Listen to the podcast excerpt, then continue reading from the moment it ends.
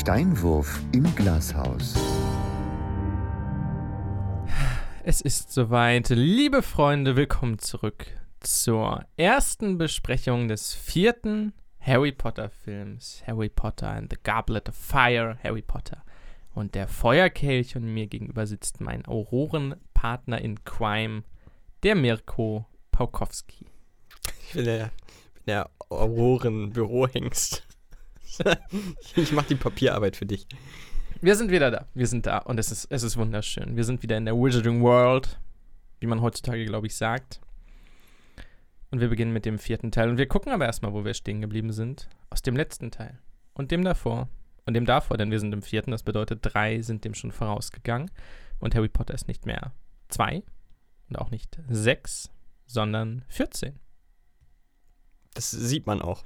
Also die sind deutlich, deutlich älter geworden alle. Das ist richtig, denn kleiner Spoiler, der größte Gegner in diesem Film ist nicht Voldemort, sondern die Pubertät. Ja, und scheinbar Friseure. Und Friseure, manche. Manche haben sie besiegt, andere haben den Kampf aufgegeben. aufgegeben. ja. Schönen Gruß an Fred und George Weasley. Kommen wir später zu. Und diesen Satz werden wir heute noch sehr, sehr häufig hören. Ähm, Harry Potter und der Feuerkelch, ein Film von 2005, inzwischen 15 Jahre alt. Das ist gefühlt ungefähr so alt wie ich bin. Nicht ganz, aber das, das ist alt. Da war schockierend. das Sommermärchen noch nicht passiert. Beckenbauer war noch auch rechtlich in Freiheit. Und wir hatten weniger Spaß. Es war eine graue Zeit, in der uns dieser Film beglückt hat, Harry Potter und der Feuerkelch, der im November 2005 das Licht der Spielhäuser erblickt hat. Das war schön. Und mit 2 Stunden 37 der zweitlängste aller Harry Potter-Filme ist. Nur die Kammer des Schreckens ist länger. Was interessant ist, weil ja doch relativ viele Plots ausgelassen wurden dafür, dass er so lang ist. Es ist natürlich, und das muss man auch sagen, das bis dato mit großem Abstand dickste Buch. Also das ist ja fast nochmal 200 Seiten länger als Der Gefangene von Azkaban. Es ist ein wirklich, wirklich dicker Schinken, dazu kommen wir gleich. Der Film hat mit ungefähr 900 Millionen Dollar damals abgeschlossen, was er im Kino eingespielt hat. Das war der erfolgreichste Film 2005 und insgesamt steht er auf Platz 62 der erfolgreichsten aller Zeiten. Für Harry Potter-Verhältnisse? Es ist der ne? sechstbeste, beziehungsweise der drittschlechteste. Nur die Teile 2 und drei mit Abstand haben weniger eingespielt. Finde ich irgendwie strange. Ich glaube, okay, da kommen wir auch später noch zu, um diesen Satz jetzt schon mal ein bisschen in Endlichkeit zu usen. Aber es geht ja jetzt mehr Richtung Blockbuster-Kino. Die ersten beiden waren Märchen, der dritte war irgendein Experiment von Cordon. Und ab jetzt ist es im Grunde so der, der Weg hin zum Blockbuster-Action-Film. Und ich glaube, dass es dann auch mehr Mainstream angesprochen hat. Du kannst ja nicht den achten mit dem ersten vergleichen. Der erste ist ja ein süßer Kinder-Märchenfilm im Grunde. Und der achte ist einfach nur noch Action-Blockbuster. Von daher. Ja, zumal man auch sagen kann, dass sich die Charaktere ab dem dritten, spätestens aber ab dem vierten, wirklich so ein bisschen äh, inhaltlich auch von den Büchern, äh, von den Büchern abgewendet haben. Nicht groß, aber schon so ein paar Sachen, wo die Filme den Büchern nicht unbedingt treu waren. Der Film hat eine Oscar-Nominierung für das beste Szenenbild, Stuart Quake. Und die Musik kommt von Patrick Doyle. In diesem Fall, der hat noch keinen Harry Potter-Film vorher gemacht, dafür aber unter anderem inzwischen äh, Cinderella, Mord im Orient Express, ich glaube, einen Planet der Affen hat er gemacht. Also Musiken für verschiedenste Kinofilme. Die Kamera führt zum zweiten Mal nach Kammer des Schreckens Roger Puett. Der hat unter anderem auch den äh, Batman-Film von 1989 gemacht mit Michael Keaton und Jack Nicholson. Das ist die Ausgangslage und wir haben einen neuen Regisseur. Nach Chris Columbus, der zwei gemacht hat, und nach Alfonso Cuaron kommt jetzt Mike Newell, der britischste Brite, der je gebrittet hat. Und der hat unter anderem 1994 war es äh, Vier Hochzeiten und ein Todesfall gedreht. Das war, glaube ich, damals sein größter Erfolg. Als letztes war es Deine Juliet mit der fantastischen Lily James. Sonst hat er, glaube ich, nicht viel. Also er hat ein paar Filme Regie gemacht, aber keine. Donny Brasco ist noch einer, der, der einem zumindest vom Namen her was sagt. Ne? Aber keine, keine AAA-Hyper-Blockbuster. Äh, in diesem Fall wollte David Heyman, David Heyman, der, der Grundproduzent seit dem ersten Teil, ihn schon für den ersten Teil, für den Stein der Weisen als Regisseur gewinnen.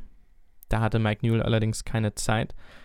Und jetzt hat er aber Zeit und vor allem Bock gehabt. Die Herausforderung war allerdings, das sagt Newell selber und das sagen wir heute auch noch ein paar Mal, du musst einmal der gigantischen Vorlage gerecht werden, die sehr, sehr lang und sehr, sehr, sehr inhaltlich dick ist und das Ganze mit Achtung behandeln und die Fans nicht enttäuschen.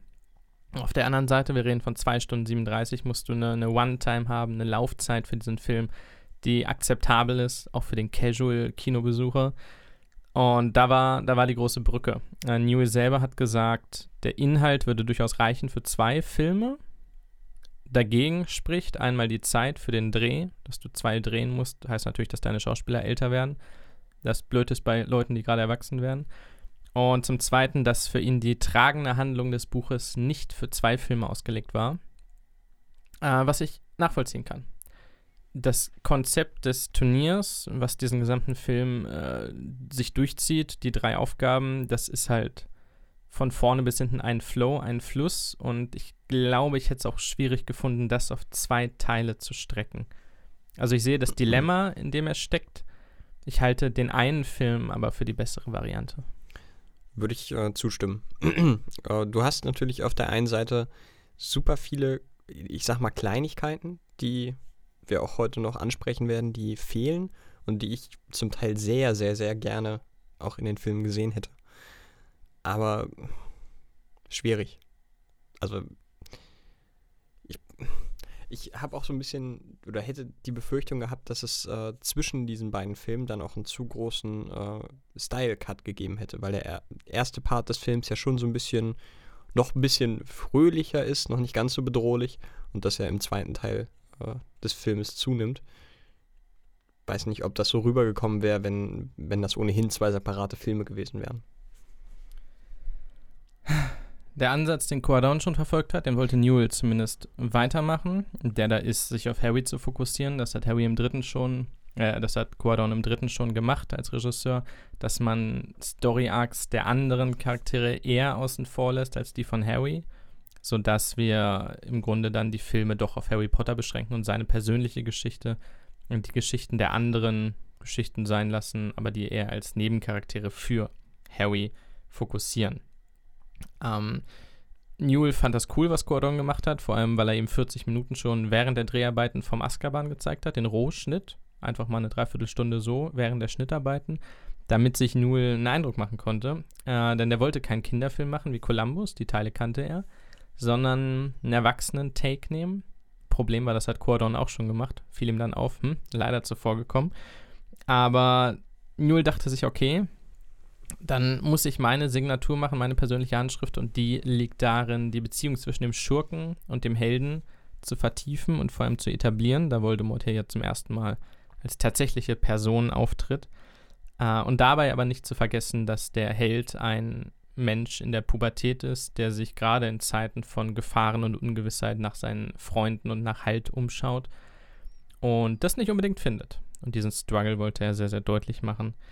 Ähm, er selber sagte, es soll ein Thriller sein, wie bei Hitchcock, von der Art, ähm, in dem Sinne, dass es diese ominöse Bedrohung gibt, von der aber keiner weiß, woher sie kommt. Sein Name wird in den Kelch geworfen, irgendwer möchte ihn anscheinend tot sehen. Was ist los, woher kommt das? Keiner kennt die Bedrohung, keiner weiß woher, aber irgendwas wird passieren, nur keiner weiß wann und wo. Ist ziemlich cool gelungen, finde ich in dem Sinne. Er wollte aber auf keinen Fall den Humor vernachlässigen, denn er ist Fan des britischen Humors und von solchen Schulfilmen. Und von daher sollte es, ich glaube, er sagte Bollywood-Film zu David Heyman, dem Produzenten. Der sagte, hm, okay, vielleicht Bollywood. Schaue ich mich doch mal um. Padma Patil und der Feuerkelch. Wow. Ähm, er meinte damit aber nur, es soll ein bunter Film sein. Ähm, was durchaus eingetreten ist. Wir haben mehr verschiedene bunte Szenen und Szenarien als in den eigentlich in allen anderen Filmen. Wir haben das Turnier an sich als große Veranstaltung, wir haben den Ball, der einen sehr großen Teil annimmt, wir haben die WM am Anfang teilweise angeschnitten. Ähm, von daher ja, es ist bunt, es hat Humor, es ist ein Thriller, es ist ein, ein Kompromiss, würde ich sagen. Es ist nicht alles gelungen, das können wir jetzt schon sagen aus unserer Sicht, aber ich liebe diesen Film sehr. Und das werdet ihr auch in den nächsten vier Folgen, die über die nächsten acht Wochen gestreckt sind, erfahren. Es ist ein toller Film. Es ist ein Kompromiss zwischen Buch und Realität, aber es ist ein toller Film. So. Haben wir es? Ich denke, wir haben es. Ich würde einmal ganz kurz noch dazu sagen, was auch passt, dadurch, dass äh, er äh, Cuarons Style so ein bisschen mitgenommen hat. Ursprünglich sollte Cuaron den Film auch drehen. Eigentlich war er Regisseur für den vierten Teil. Äh, hätte das grundsätzlich wahrscheinlich auch gerne gemacht. Ich glaube, er hat immer gesagt, dass er, dass er das nicht aus inhaltlichen Gründen oder ähnlichem abgelehnt hat. Das Problem war nur, dass er tatsächlich noch äh, ja, in der Postproduktion vom dritten Teil war, als der Dreh begonnen hat. Was dann hieß, entweder du gibst das ab oder äh, oder das klappt halt nicht. Äh, Thema Humor noch ganz kurz. Rupert Gwint fand Mike Newell super, weil Rupert Gwint immer den, äh, Rupert Gwint, der Schauspieler von Ronald Weasley, den äh, humoristischen Ansatz sehr mochte und selber sich in der Richtung versucht hat, was durchaus gelingt, kann man sagen. Rupert Gwint ist, wenn er nicht gerade nervt, meistens Comic Relief. Das kann aber gut, das ist gar nicht böse gemeint. Äh, gerade solche Szenen wie mit ähm, McGonagall oder mit Snape zwischendurch, die in den Büchern gar nicht vorkommen, die McNeil selber reingeschrieben hat, die meines Erachtens aber extrem gut funktionieren. Also der Humor passt durchaus an den meisten Stellen. Auf jeden Fall, der ist tatsächlich in meinen Augen sogar ein Tucken besser platziert und, und landet irgendwo, fühlt sich heimischer an in diesem Film als äh, im dritten Teil.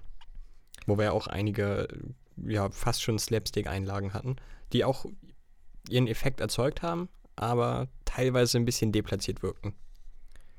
Zwei Sachen habe ich noch, bevor wir Szene für Szene einsteigen. Zum einen hat Daniel Radcliffe sehr viel Fanpost bekommen. Ich mag eine besondere Anekdote. Es, war, es waren ganz viele Briefe aus Japan, da ist eine sehr große Fangemeinde. Und einer seiner Favoriten war jemand aus Japan, der ihm einen Brief geschrieben hat, wo drin gefragt wurde, ob Schnecken in Großbritannien tatsächlich größer sind als in Japan. Das war die Anekdote. Radcliffe wusste jetzt nicht hundertprozentig, was er antworten soll. Ich glaube, seine Antwort im Interview war, also er weiß ja nicht, wie groß Schnecken in Japan sind.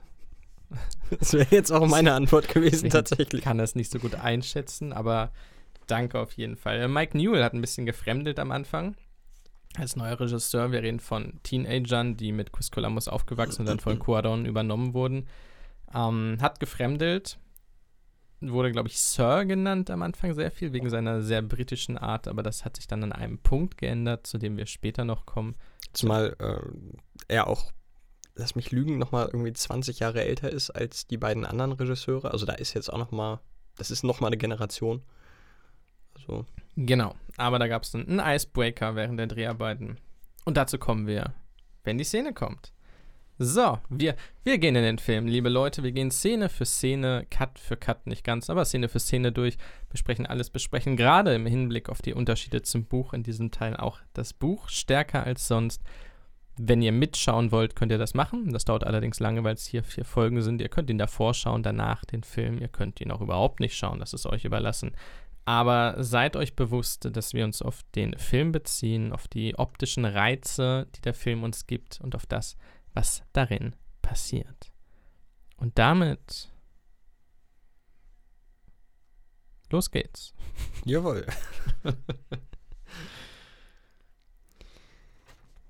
ja, der Film beginnt klassisch, wie man es von Warner Brothers Filmen kennt, nur mit einem leicht abgewandelten WB-Logo. Ich persönlich finde das immer schön. Eigentlich machen sie das eher selten, oder? Ich meine, sie haben das, irgendwo habe ich mal gelesen, dass sie es nur für die Harry Potter-Filme gemacht haben. Das stimmt so nicht. Aber ich meine, sie machen es äh, nur für große Filme, oder? Dass sie das, das Logo nochmal irgendwie. Das am Anfang. Anpassen. Also am genau. Ende haben sie ja sowieso meistens, gerade bei den Serien, so ein eigenes animiertes. Genau. Ähm, am Anfang für die Großen, klar. Nicht, nicht für die kleineren. Bei Harry Potter ist es ja so, dass es immer düsterer wird oder immer sich dem jeweiligen Teil anpasst in seinem, in seinem Design. In diesem Fall ist das Logo schwarz mit spiegelnden Wolken. Das finde ich sehr cool, denn sonst fährt es immer durch die Wolken durch, durch die Wolkendecke. In diesem Fall auch, nur ist alles dunkel. Aber in, in diesem Silber-Schwarz spiegeln sich die, die dunklen Wolken. Das ist sehr, sehr hübsch gemacht. Und wir, wir gehen auf Totenköpfe gleich drauf. Ja, das ist äh, direkt mit der Tür ins Haus fallen quasi. Das hier, liebe Freunde, ist kein Kinderfilm mehr. Ich finde das sowieso spannend. Normalerweise haben wir immer direkt bei Harry Potter begonnen. In irgendeiner Art und Weise. Äh, gut, beim ersten könnte man jetzt sagen, wir haben mit Dumbledore begonnen, aber seien wir ehrlich, da geht es trotzdem eigentlich um Harry Potter. Wir haben im Ligusterweg begonnen. Genau. Eigentlich haben wir alle im Ligusterweg begonnen. Bisher ja. Aber jetzt nicht. Und das macht das Buch ja auch vor. Wir beginnen in Little Hangleton, einem kleinen Ort 300 Kilometer weiter. Und dort geschehen Dinge. Komische Dinge. Ähm, ich, ich liebe die gesamte Anfangsszene. Ich äh, hasse Schlangen.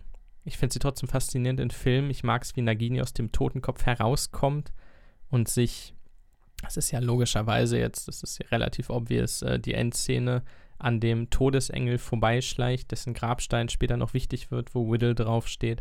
Und sie über diesen Friedhof schleicht hoch zum Haus der Whittles. Das Ganze ist, glaube ich, im Film nicht erklärt. Nee, das ist im Film nicht erklärt. Du hast, äh, du hast zwar relativ schnell Frank Bryce, den, äh, ich glaube, Hauswärter von dem alten. Anwesen. Der Gärtner. Und, ja, oder Gärtner. Ähm, und der murmelt vor sich hin, dass wohl mal wieder äh, Teenager da, da wären, weil, weil Licht brennt im alten Herrenhaus und der sich deswegen auf den Weg macht. Das ist, glaube ich, so die einzige Erklärung oder Einordnung, die du da bekommst in dieser Anfangsszene. Genau. Hintergrund ist der, das ist natürlich das Haus der Whittles, also das von den Eltern von Tom Whittle und seinen Geschwister. Hat er einen? Ich glaube nicht. Ich weiß es nicht. Zumindest Mutter, Vater, Kind haben da mal gelebt und eines Tages sind die aber tot. Zumindest Mutti und Vati. Und Bryce wird natürlich verdächtigt, das Ganze gemacht zu haben. Der wiederum hat in der Nacht einen Jugendlichen gesehen, der sich dort herumtrieb. Was sehr, sehr tragisch ist, denn Bryce wird, glaube ich, im Dorf gemieden. Genau. Und äh, die machen sich höchstens noch über ihn lustig. Dabei ist es ein sehr, sehr tragischer Kriegsveteran, der versucht, sich irgendwie durchzuschlagen und voller Treue seine Arbeit in diesem Garten des Hauses der Whittles verrichtet, wo er seit Jahrtausenden arbeitet. Ah, ich, ich mag Frank Bryce. Ich habe mit ihm während dieses Kapitels im Buch sympathisiert. Ich auch. er tat mir irgendwie echt ein bisschen leid. Also war halt so der, der klassische, der Gärtner war es. Und selbst nachdem sie ihm nichts nachweisen konnten, war er dann der Geächtete. Und er hat trotzdem, er ist nicht weggezogen, sondern hat da einfach sein, ja, sein Tagewerk verrichtet, obwohl ja, seine Arbeitgeber eigentlich schon gar nicht mehr am Leben waren. Ich weiß nicht genau, wie er den ganzen Bums bezahlt hat, aber Kriegsrente, keine Ahnung. Little Hangleton sieht toll aus. Ja. Es sieht exakt so aus, wie ich es mir vorgestellt habe, mit dem düsteren Haus oben und dem Friedhof. Also ich habe genau das im Kopf, wenn ich das Buch lese. Ich finde das ganz, ganz, ganz, ganz stark. Und liebe auch das, das Herrenhaus, das so ein bisschen, klar steht es noch da, stattlich, es ist innen verstaubt und verfallen, aber es ist immer noch da und es knarzt alles und ich, ich mag das alles sehr, sehr gern. Ich bin, ich gebe zu, ich bin gerne in Little Hangleton. Ich tatsächlich auch, weil ich auch diese, äh, die Geschichte dahinter irgendwo noch spannend finde. Also zu sehen, okay, da, da fing alles an mit, mit Voldemort. Spoiler. also das ist quasi wirklich der Ursprung allen, aller Geschichten, die, die wir lesen, die wir kennen aus Harry Potter. Da hat es begonnen. Das, natürlich ist da irgendwo ein bisschen viel Interpretation, wenn man sich das anschaut, aber ich finde es unfassbar spannend und, und hätte, also ich konnte mich an den Szenen auch kaum satt sehen. Und wie gesagt, es ist das erste Mal, dass wir nicht Harry Potter sehen, deswegen ist das auch sehr, sehr wichtig. Wir wissen nicht genau, was los ist. Das Ganze ist, wenn man jetzt das Buch nicht kennt, wovon wir jetzt ausgehen, äh, überraschend. Die Situation ist gänzlich unbekannt. Wir sehen einen alten Mann, ein altes Haus. Er geht hoch, weil da irgendwelche Kinder rumtouren. Die Schlange ist vorher auch da hochgehuscht. Wir sehen jetzt aber Frank Bryce, wie er da hingeht, mit äh, einer Lampe bewaffnet diese Treppe hochgeht, weil er denkt, okay, mit drei Jugendlichen werde ich auch noch fertig. Aber da sind keine Jugendlichen. Da ist Wurmschwanz, jemand, den wir kennen, was schon mal sehr, sehr cool ist. Wir merken, okay, hier ist irg irgendwas Böses ist im Spiel. Wurmschwanz ist ein Hu, ein, ein Blödmann, der ein, ein Frevel. ein, ein, ein Schurke. Ähm, Wurmschwanz aus dem letzten Teil natürlich hat damals äh, zwölf Muggel bei einer Explosion getötet. Dafür ist Sirius Black für Jahrzehnte ins Gefängnis gewandert, Peter Pettigrew hat sich, also Wurmschwanz, als, als Ratte getarnt, was sein Animagus ist, was auch sehr gut passt. Der ist nämlich die menschlichste Ratte aller Zeiten. Ich glaube, David Thulis, nee, das ist äh, Lupin. Das war Lupin. Ähm, wie heißt Wurmschwanz? Ja, ähm, das ist der gute Timothy Spell. Timothy Spell sagte selber, äh, Wurmschwanz ist als Mensch noch viel mehr Ratte, als er es als Ratte je sein könnte. Und das trifft es sehr, sehr gut. Der hat sich dann aus dem Staub gemacht. Dafür ist Sirius quasi nie die Unschuld nachgewiesen worden, der jetzt weiterhin auf der Flucht ist. Harrys Patenonkel. Der ist so ein bisschen schuld an all dem Unheil, allerdings eher aus Angst und Feigheit, nicht weil er abgrundtief böse ist. Und dieser jemand kümmert sich jetzt um einen anderen jemand, der in einem großen Sessel sitzt und eine grausame Stimme hat, die ich sehr mag. Ich auch. Aber ich meine, das ist, meine ich, der erste Teil, wo er von Ralph Fiennes gesprochen wird oder gespielt wird später ja auch. Ja, der hat das Stimmenspiel durchgespielt. also besser wird es nicht mehr. Es ist in der Zeit und Voldemort, das muss man wissen, ist zu diesem Zeitpunkt ein Nichts. Er hat zwar noch seine ganzen Seelen auf die Horcruxe verteilt, aber, oh, von dem wissen wir nichts. Er ist immer noch irgendwie am Leben aus irgendeinem Grund aber er hat keinen Körper. Und er ist ein, ein, ein Schatten seiner selbst, ein grausam verkrüppeltes, deformiertes Baby, das sich irgendwie am Leben hält und er hat eine ganz heisere, hallende Stimme. Oh, toll. Also, es ist, das ist so ein, so, ein, so ein spannender Konflikt, den wir eigentlich so kaum aus Fantasy oder ähnlichem kennen.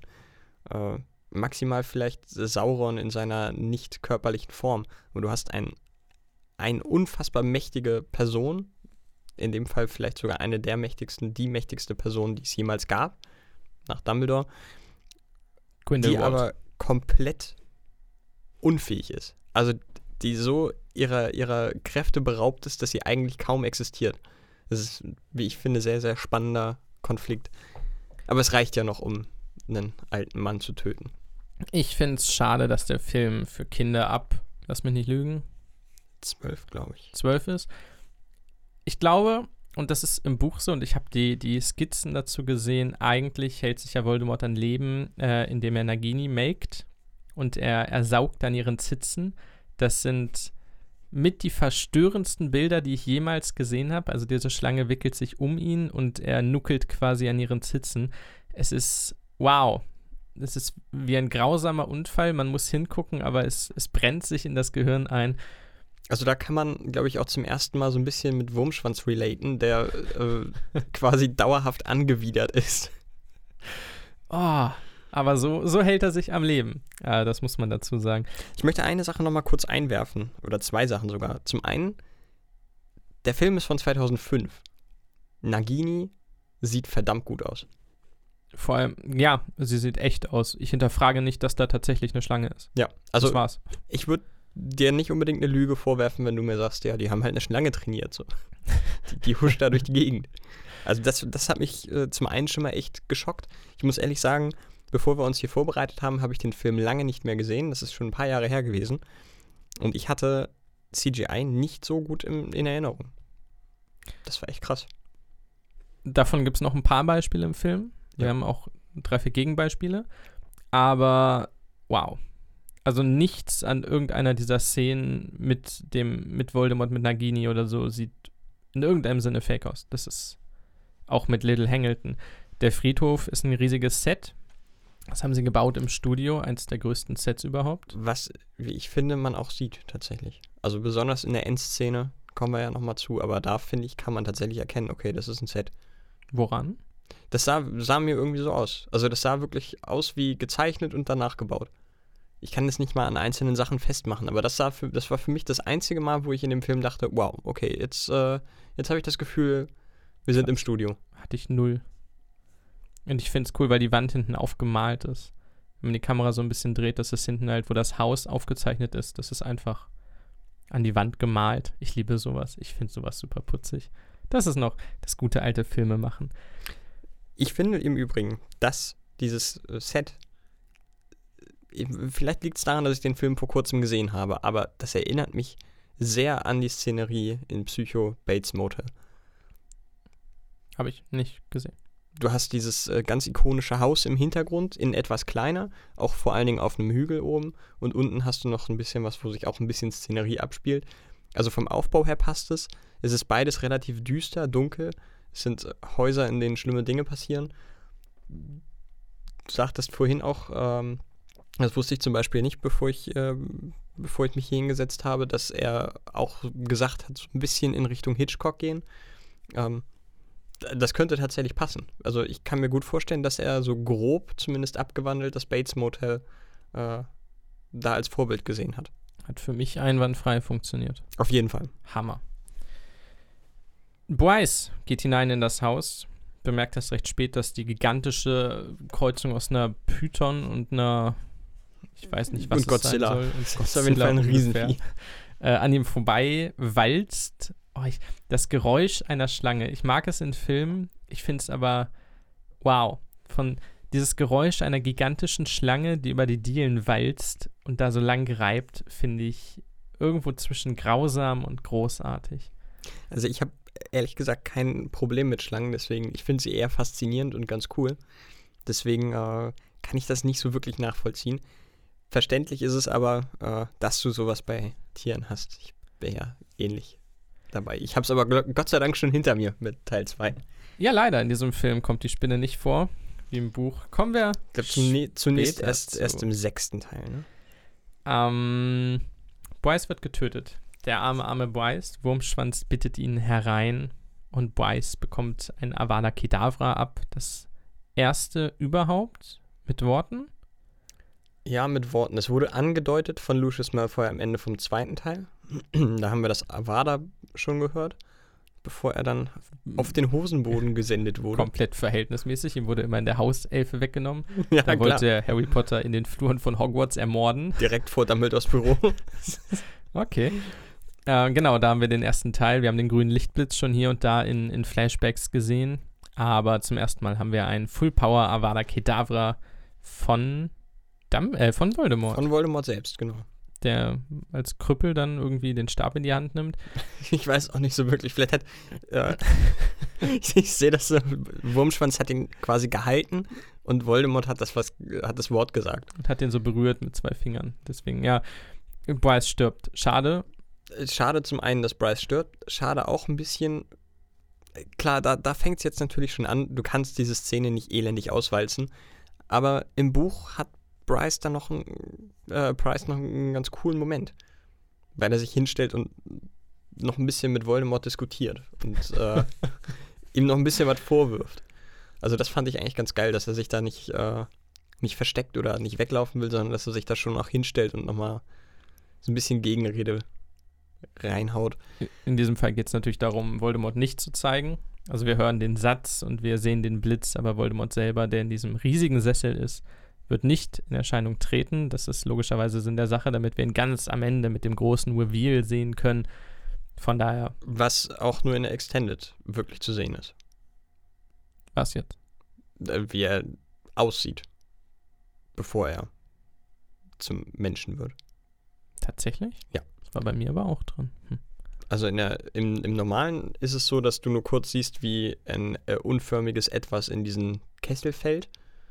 Ähm, Aber Wurmschwanz hat ihn unter dem Arm am Ende. genau, aber du siehst quasi nichts. Oh, okay. Extended, da kommen wir später noch zu. Ähm, wir müssen kurz über das Buch reden zum ersten Mal. Ja, liebe Freunde, das wird hier länger dauern. es wird was geändert. Und wir haben den ersten großen Plot, der rausfliegt. Die gute Bertha Jonkins, Jorkins. Jorkins, so heißt sie, ist nicht dabei. Schade, schade. Macht nichts, denn sie ist im Buch seit Beginn der Handlung tot. Hm. Die wird vermisst vom Ministerium, die gute Dame. Das werden wir, wir werden das im Laufe des Films aufklären, was mit ihr passiert ist. Zumindest wird angerissen, dass sie diese Bertha Jorkins wegen ihres Wissens, also sie wusste irgendwas, deswegen musste sie sterben. Das sagen allerdings nur Wurmschwanz und Voldemort, denn Barty Crouch Jr. ist nicht dabei. Der ist im Film am Sessel, aber nicht im Buch.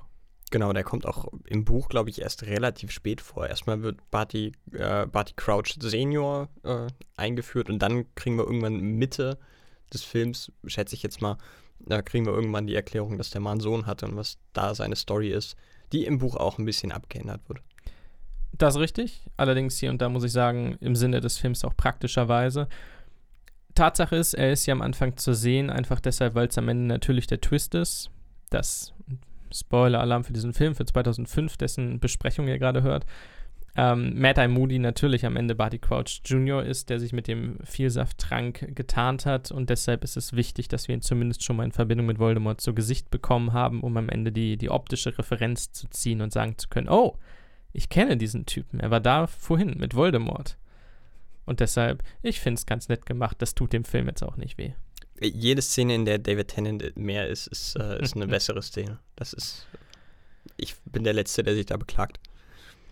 Ich möchte auch noch mal kurz darauf zu sprechen kommen, dass Tom Riddles Familie unfassbar reich gewesen sein muss. Denn alleine der Garten ist ja an Dekadenz kaum zu überbieten. Und dieses Herrenhaus ist jetzt auch nicht sonderlich klein und bescheiden gehalten. Also das ist schon eine ordentlich reiche Familie gewesen. Gewesen, ne? War es nicht so, dass die auch ruiniert waren, bevor sie Ich glaube nicht. dahin Ich weiß gesiegt es sind? nicht genau. Ich weiß es auch Also ich meine, dass das der einzige Grund, weshalb, äh, weshalb Voldemort seinen Vater ursprünglich ja nur den Vater umbringen wollte, war der Grund, dass sein, sein Vater ein Muggel war. Und ähm, ich meine, dass es so war, dass seine Mom den Vater mit einem Liebestrank verhext hat, dauerhaft, weil sie in ihn verliebt war. Äh, und das irgendwann hat sein lassen. Der Vater dann rausgefunden hat, dass sie eine Hexe ist, sie verlassen wollte und Family Issues und hast nicht gesehen. Und dann war der kleine Tom ein bisschen sauer. Ähm, ich von, von irgendwie finanziellen Problemen habe ich da jetzt gar nichts mehr im Kopf.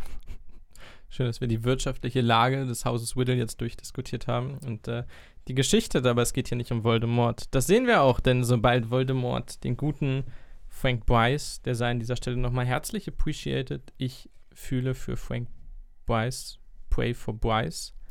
Wow. Ähm, sobald er ihn tötet mit Avada Kedavra, wacht Harry 300 Kilometer entfernt, so heißt es im Buch, schweißüberströmt auf. Und Ja. sinniert einmal mehr über seine Narbe. Das ist schön. Aber er liegt, wie gesagt, nicht im Ligusterweg. Das Nee, ist ganz genau. wichtig. Wir gehen Wochen weiter als im Buch. Wir sind nämlich schon im Fuchsbau. Ganz genau. Grundsätzlich würde ich mich immer sehr darüber freuen oder freue ich mich immer sehr darüber, wenn man den Fuchsbau sieht, denn also kaum irgendwo fühlt man sich irgendwie wohler. Das ist einfach schön. Aber ein bisschen schade finde ich es, dass wir die Dursleys in diesem Film nicht sehen. Was übrigens daran liegt, dass die drei Schauspieler mehr Geld haben wollten und das Studio dann einfach gesagt hat: Ja, Leute, wisst ihr was? dann machen wir das ohne, ohne euch. Das ist schon assi. Aber gut. Also deswegen wurden die Dursleys tatsächlich rausgestrichen. Ursprünglich hatten sie geplant, die, äh, die Szenen im, im Ligusterweg auch mitzudrehen. Ja, gut. Da hat sich der, der Film quasi von selbst gecuttet. Ich hätte gerne die Szene gesehen, wo die Weasleys und die Dursleys aufeinandertreffen. Genau, wir, wir, wir holen kurz aus. Ähm, Im Buch wacht Harry natürlich im Ligusterweg auf bei den Dursleys, wo er ja den, den speziellen Schutz hat. Da kann Voldemort ihn nicht attacken. Das erfahren wir, glaube ich, auch erst in Band 6 oder 7 oder so. Ähm, ab und zu schickt Sirius Briefe, was ich sehr cool finde, mit großen tropischen Vögeln. Also Mhm. Sirius ist irgendwo unterwegs und schickt irgendwelche Kakadus oder Papageien vorbei, um die Post zu bringen. Das, äh, es hätte keinen Sinn gemacht und ich glaube, es wäre zu kompliziert gewesen, das im Film irgendwie optisch zu erklären. Aber ich hätte es irgendwie gern gesehen. Wieder so ein 70 Zentimeter großer Papagei ankommt und ihn ankräht. Das ist schon geil. Schon eine coole Idee. Mm, Und, und Harry denkt an One, der ihm irgendwas von der Quidditch-Weltmeisterschaft erzählt hat, weswegen Harry die, die Sommerferien ganz gut übersteht. Was ich sehr mag und was ich sehr gern gesehen hätte, ist das, das Grapefruit-Essen. Denn im Hause Dursley, im Hause der Fettwänste, sind alle auf Diät. Petunia hat sie alle, nachdem, glaube ich, klar wurde, dass Vernon irgendwas gesundheitliche Probleme hat oder so, wurden sie alle auf Diät gesetzt und müssen ab sofort kleine Stücke Grapefruit essen statt große essen. Und das, ich hätte ich es liebend gern gesehen, wie die vier am Essenstisch sind.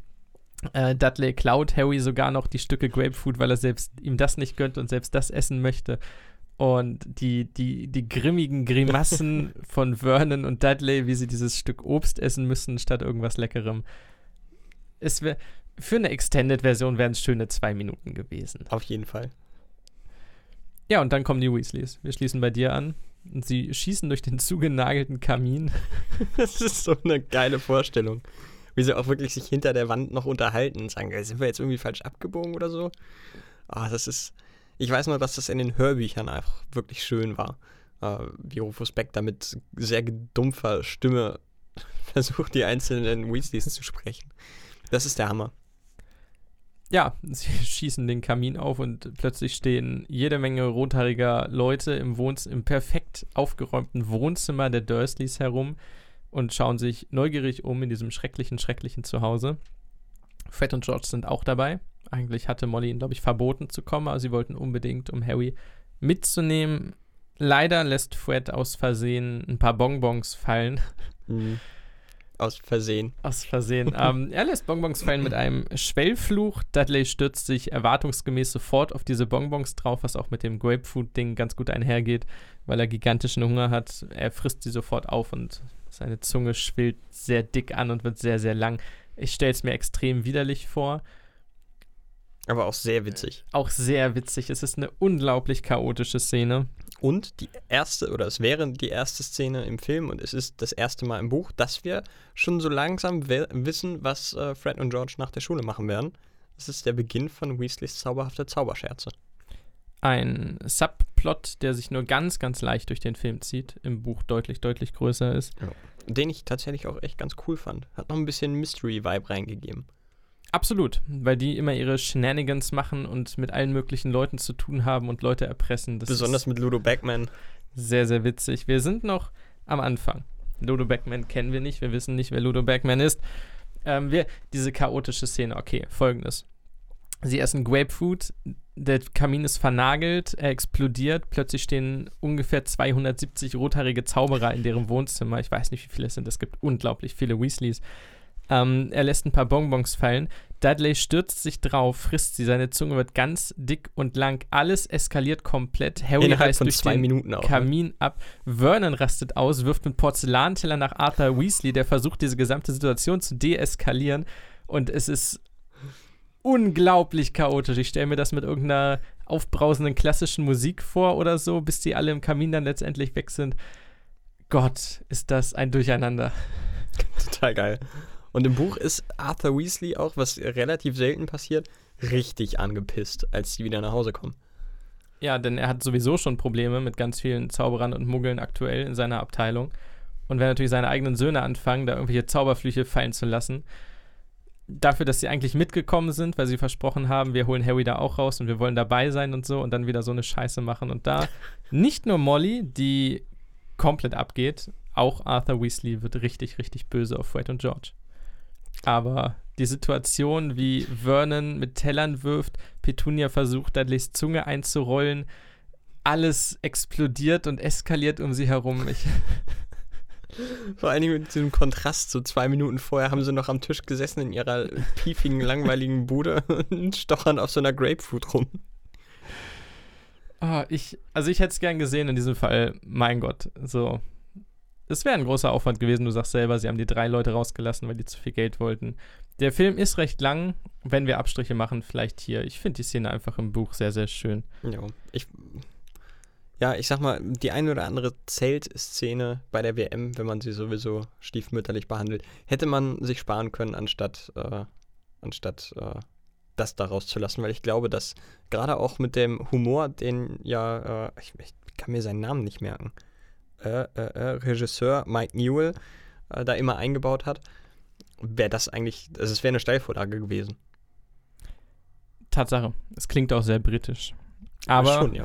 dafür sind wir jetzt im Fuchsbau, aber noch nicht da, wo der Film ist, denn wir haben zunächst den ganz, ganz großen Streit im Hause Weasley was im Film zwar nicht vorkommt, aber sehr unbehaglich ist, denn das Hause Weasley, der Fuchsbau, steht ja eigentlich für schöne Harmonie, für gute Laune und für jetzt ist Frieden.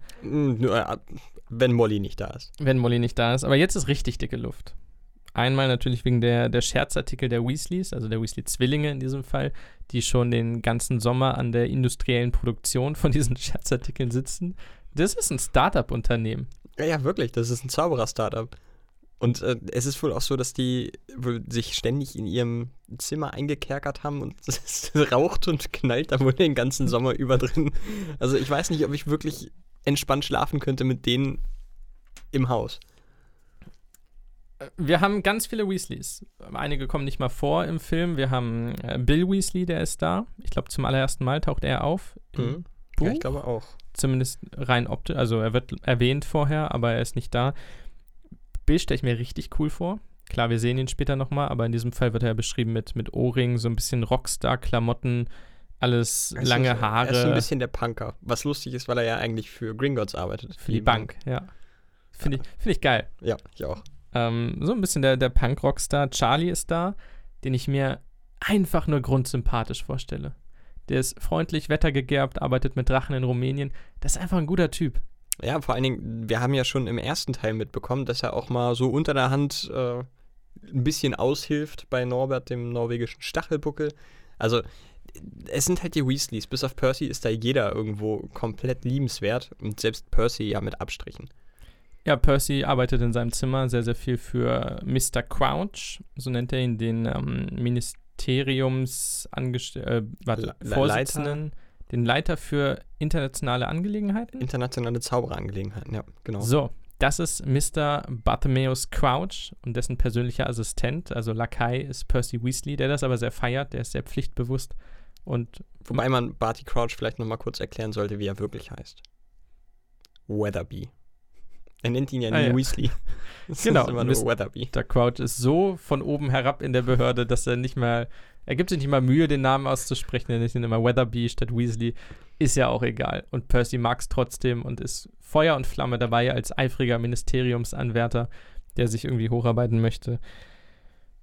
Ich, ja, ich finde es schön. Also die gesamte Weasley-Familie ist da, alle gehen in verschiedene Richtungen. Punk, Bankmitarbeiter, gesetzestreuer Behördenfuzzi, Drachenarbeiter in Rumänien. Fred und George machen ihr Witze-Startup. One ist einfach ein Dulli. Ron ist da. Was macht der eigentlich später? Der ist ja kein Auror, oder? Hm, wird er nicht? Ich glaube auch. Wird er Auror? Kommen wir in Teil 8 zu. Keine Ahnung. Genau. Wartet noch ungefähr zwei Jahre. Mm, Optimistisch. Und sie haben Karten. Sie haben Karten für die erwähnte Quidditch WM. Die hat äh, Mr. Ludo Backman besorgt. Der leider. Warte, der ist für Sport zuständig, ne? Im Ministerium? Genau. Er ist ja auch ehemaliger Sportler. Genau, ehemaliger Quidditch-Spieler. Ein bulliger, freundlicher Typ. So wie man sich eigentlich so ein, so ein bisschen aus dem ge- Ja, ein Fußballer, ne? Ich, ich sehe in ihm irgendwie so ein bisschen, also ganz abgewandelt, auch nicht inhaltlich, sondern wirklich nur vom Äußeren sehe ich so ein bisschen Uli Hoeneß. So etwas übergewichtig, ein runder Kopf, ein roter Kopf, weil er doch dem Trinken nicht abgeneigt ist, aber äh, auch immer einen lockeren Spruch auf den Lippen und, auch wenn es nicht unbedingt auf den ersten Blick so scheinen mag, auch ganz schönes Arschloch. Das, das ist Ludo Backman. Das ist Ludo Beckman. Leiter der Sportabteilung. Der hat Karten besorgt für die Weasleys, für die Quidditch-Weltmeisterschaft. Und erwähnt nebenbei, dass er eine Kollegin vermisst, irgendwie Bertha Jorkins. Lange nichts gehört. Hm. Also im Film, wie gesagt, wird das rausgelassen, aber in diesem Fall, es wird immer sehr schön gedroppt, dass keiner eine Ahnung hat, was eigentlich mit dieser Bertha Jorkins passiert ist. Ja, aber sie, sie tun es auch immer so ab mit, dem, mit, dem, mit der Ansage, so, ja, die war halt schon immer ein bisschen verwirrt, ne? Also ich meine, die ist nach Albanien geflogen und ja, da ist sie wahrscheinlich jetzt irgendwo im Wald. Ja, wie wär's mit Suchen, Kollege? ja, du, die kommt schon irgendwann wieder. Was tatsächlich eins zu eins die Aussage von Ludo Beckmann ist. Ja, die taucht halt irgendwann schon wieder auf. Cool. Ja, das, das ist Behördenarbeit. Also das, ist- das ist schon, das ist sehr ignorante Bin ich Behördenarbeit. jetzt auch gar nicht zuständig, ehrlich gesagt. Weiß ich nicht. Bertha, nö, pff. Ich glaube, die macht nur Urlaub. Hat die nicht Zeitausgleich? Weiß ich nicht. Hm. Ist sie nicht schon in Rente? Ach, das ist die andere. Okay, nee. Hm. Nee, die kenne ich nicht. Ja, ich glaube, die hat gekündigt. Und wir haben One. One chillt mit äh, Pickwitchen. Pick, wie er seine Eule liebevoll nennt. Eine sehr sympathische Mini-Zwergeule. Ich glaube, Schuhut ist das Wort im deutschen Buch. Sie schuhut immer rum und quiekt durch die Gegend und flattert wie wild. Ich stelle sie mir sehr niedlich vor. Finde sie komplett überflüssig. Ist sie auch. Ähm, also, wenn man ein Story-Element rausstreicht aus diesem Film, ja, meinetwegen dann Pickwitchen. Warum kriegt One eine Zwergeule, die inkompetent ist. Sie kann keine schweren Pakete schleppen. Wenn sie irgendeinen Auftrag bekommt, fliegt sie irgendwie zusammen mit einer anderen Eule los, um irgendwas zu holen. Es ist süß, dass er sich um ein Tier kümmern kann. Ich finde, Kinder sollten Haustiere haben, so verantwortungsmäßig, klar, das, das lehrt. Wir erfahren aber in diesem Teil auch, dass Hogwarts Schuleulen hat, die sich alle Schüler ausleihen können, um damit Post zu verschicken. Warum braucht er dieses inkompetente Stück Mini-Eule? Du, er hat es ja geschenkt bekommen. Ja, leider, das ist ja ne? ein Geschenk von, von Sirius. Das ist schon eine Kacksituation. Ja, also das Ding ist, er will es ja immer nicht zugeben. Ich glaube, das sieht man vor allen Dingen im, im Buch auch. Er will ja nicht zugeben, dass er Pick eigentlich doch lieb hat. Äh, er schimpft immer auf Pick, eben weil die Eule auch so super hyperaktiv ist. Aber Das äh, stelle ich mir wiederum sehr geil vor. Ich glaube, die ist hin und wieder auch im Käfig mit Hedwig.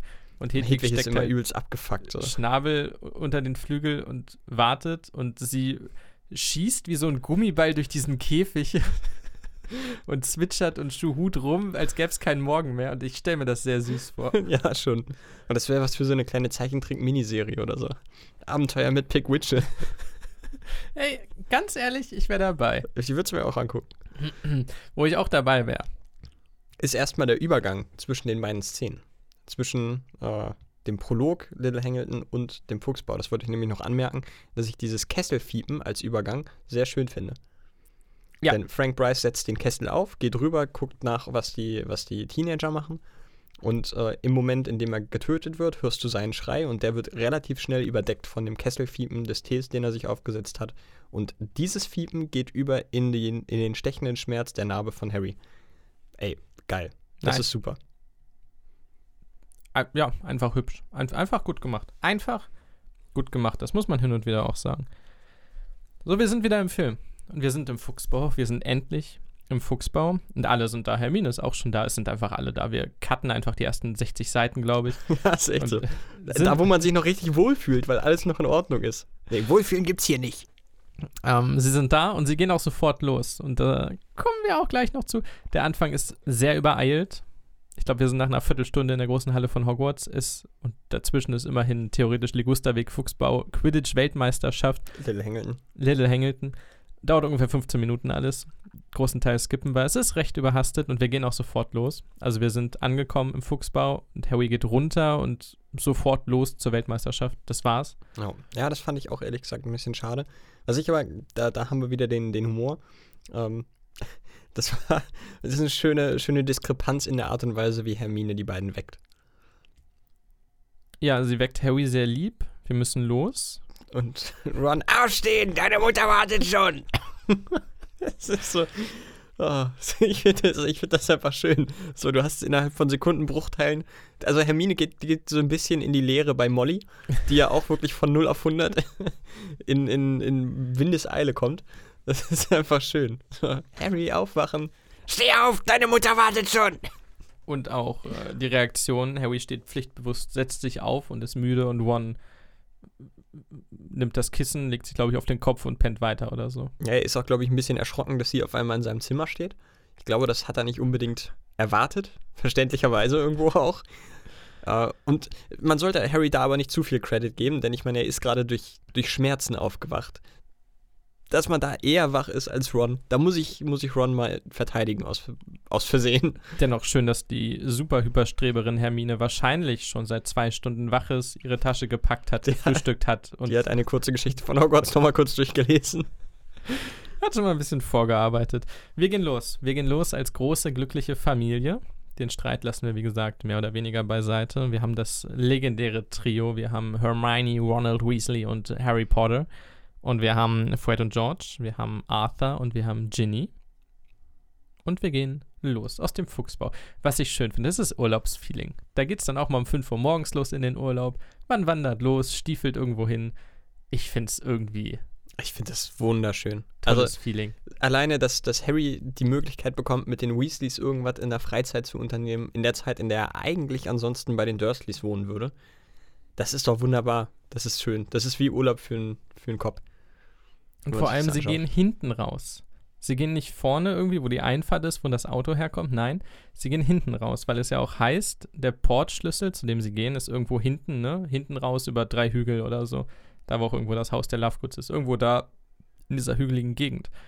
Und ich finde es einfach toll, ja, wir müssen durch den Hintergarten, durch die Pforte da über das Feld und dann sind wir da. Ich, toll. Ja, das ist. Es gibt äh, viele Szenen, da komme ich besonders gegen Ende nochmal äh, drauf zu sprechen in diesem Film, die ich sehr lebensnah finde. Also es sind viele Szenen, die nicht fantastisch überhöht sind, sondern es gibt, äh, gerade wenn es so ruhige Dialogszenen sind, welche, wo ich echt sage, das, ich finde die, find die so schön ehrlich. Die, die grounden einen so ein bisschen und das braucht es gerade bei diesem Film. Und das ist eine von diesen In einem Film, wo es plötzlich gegen Drachen, Merpeople und sonst was geht.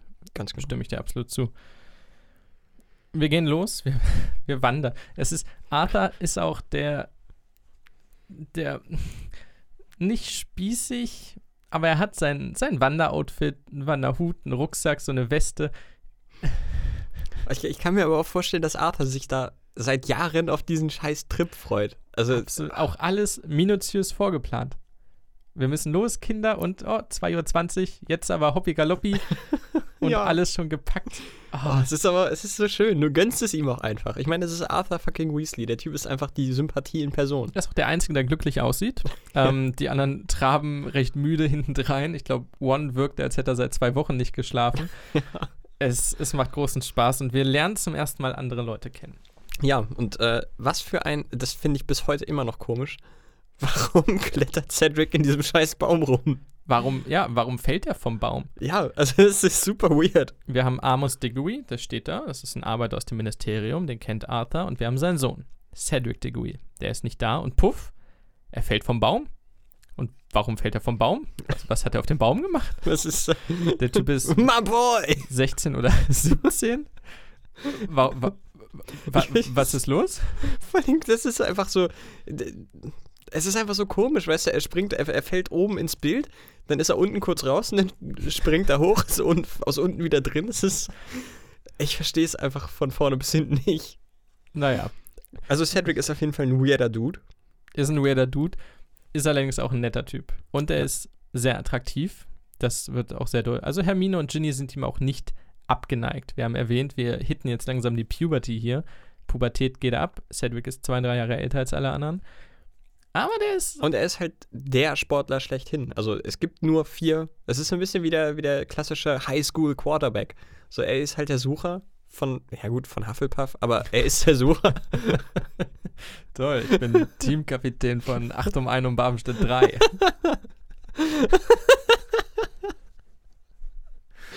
Du hast gerade alles kaputt gemacht. Der Typ ist lächerlich. Ja, gut, aber ich meine, es gibt halt nur vier Sucher in der ganzen Schule. Und er ist einer davon. Das ist ja, das ist ja was. Ja, ne, ist ein Hufflepuff. Nee, äh, Cedric ist ein hotter Boy. Cedric ist ein Vorbild. Es ist äh, im Prinzip seine gesamte Rolle. Also, er ist Cedric Diggory, er ist ein Vertrauensschüler, er ist ein Hufflepuff, er ist Teamkapitän, er ist ein guter Sportler, er ist ein guter Schüler, er ist ein guter Freund, er ist ein guter Mensch. Er ist niemand, der irgendwie zynisch ist oder sonst wie. Das wird ja auch ganz am Ende klar. Spoiler-Alarm. Nein, da hören wir jetzt auf mit. Ähm, er wird ja am Ende ermordet, als erster großer Tod der Reihe. Und das soll natürlich jemand sein, der zum einen für die Story verzichtbar ist, zum anderen aber dessen Tod einfach äh, sinnlos ist und wehtut, weil er niemandem was getan hat, weil er einfach ein guter Mensch ist. Und das wird, glaube ich, sehr deutlich. Er ist einfach ein beliebter, guter Mensch. Ja, Das ist Cedric Diggory. Ich finde es äh, schön, wie sie quasi auch äh, mit diesem Tod zeigen, wie absolut wegwerfbar Menschen für Voldemort und seine Schergen sind. Weil er halt einfach, er hätte ihn auch einfach ignorieren können. Es hätte keinen Unterschied gemacht, aber nein, er hat ihn umgebracht. Das stelle ich mir sehr witzig vor, wie Cedric die ganze Zeit versucht, irgendwelche Flüche zu schleudern von der Seite, aber die werden ignoriert. Das ist einfach so. ist schon schön. Stupor. Ich habe hier gerade einen Monolog. Kannst du mal die Schnauze halten? äh, Robert Pattinson. Ja, der in einem Interview mal gesagt hat, er würde trotz der Tatsache, dass Cedric Diggory tot ist, lieber Cedric Diggory nochmal spielen als Edward Cullen aus. Äh, Ich glaube, er würde alle Rollen der Welt noch lieber spielen als Edward Cullen nochmal. Ist allerdings hier auch noch vor Twilight. Also wir haben den Pre-Edward Cedric Diggory. Allerdings hatten wir den letztes Mal auch schon. Da war irgendwer anders Cedric Diggory beim Quidditch-Spiel in Da Teil war es 3. ein, ein Stuntman, tatsächlich, ja.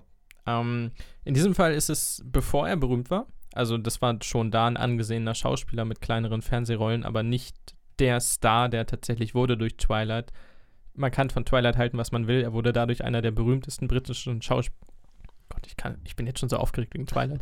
Einer der, der populärsten britischen Schauspieler überhaupt. Ähm, das ist ja durch alle Decken gegangen, was er gemacht hat.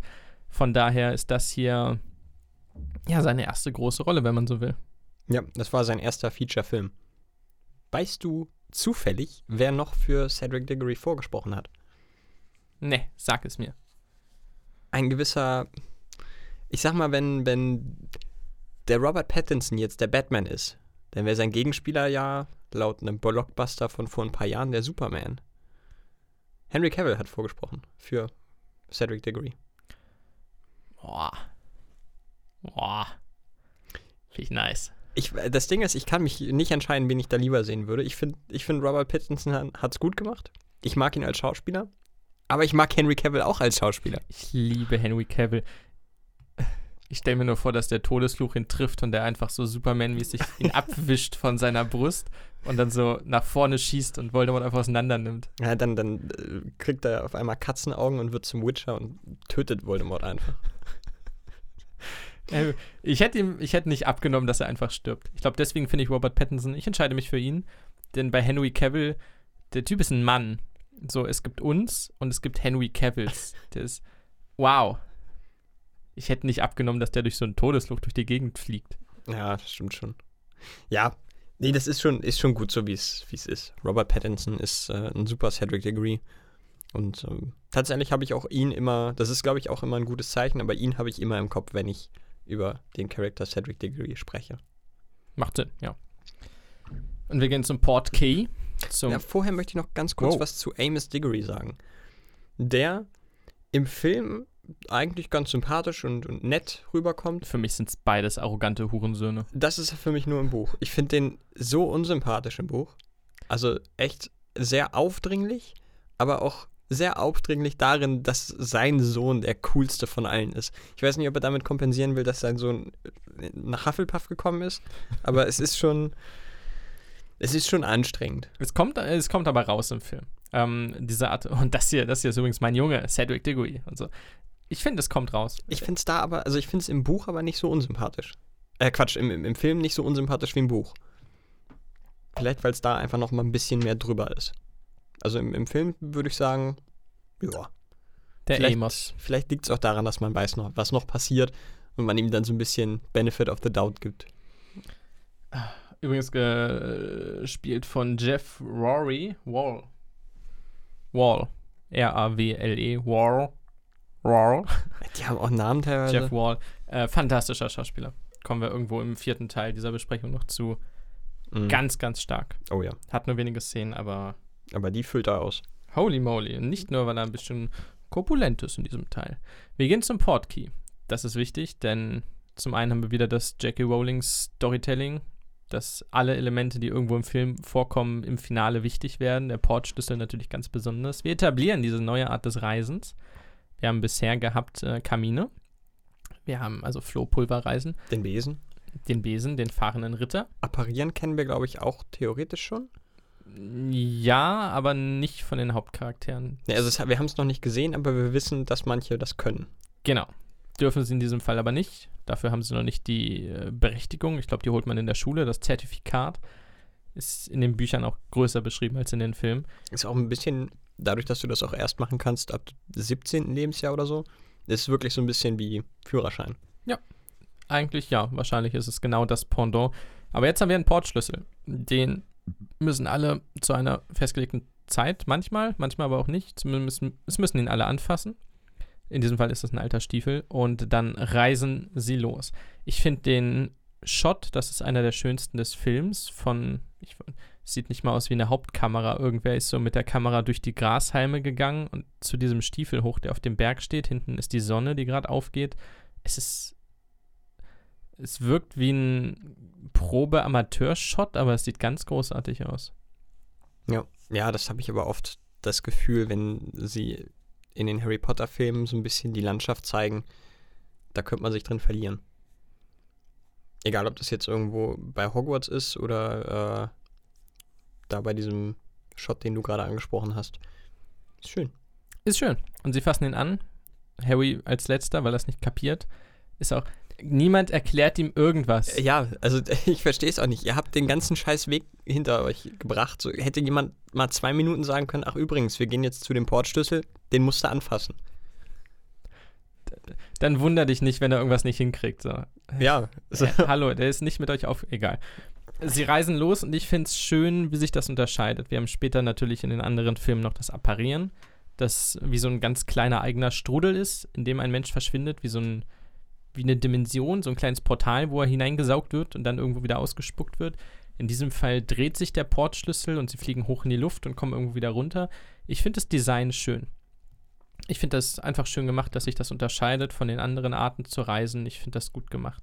Was ich strange finde, ist dieses Luftwandern. Ja, das habe ich mir ja auch nochmal separat aufgeschrieben. Das sieht einfach total komisch aus. Folgendes: Die Amateure, Harry und Ron, fallen natürlich platt auf die Fresse.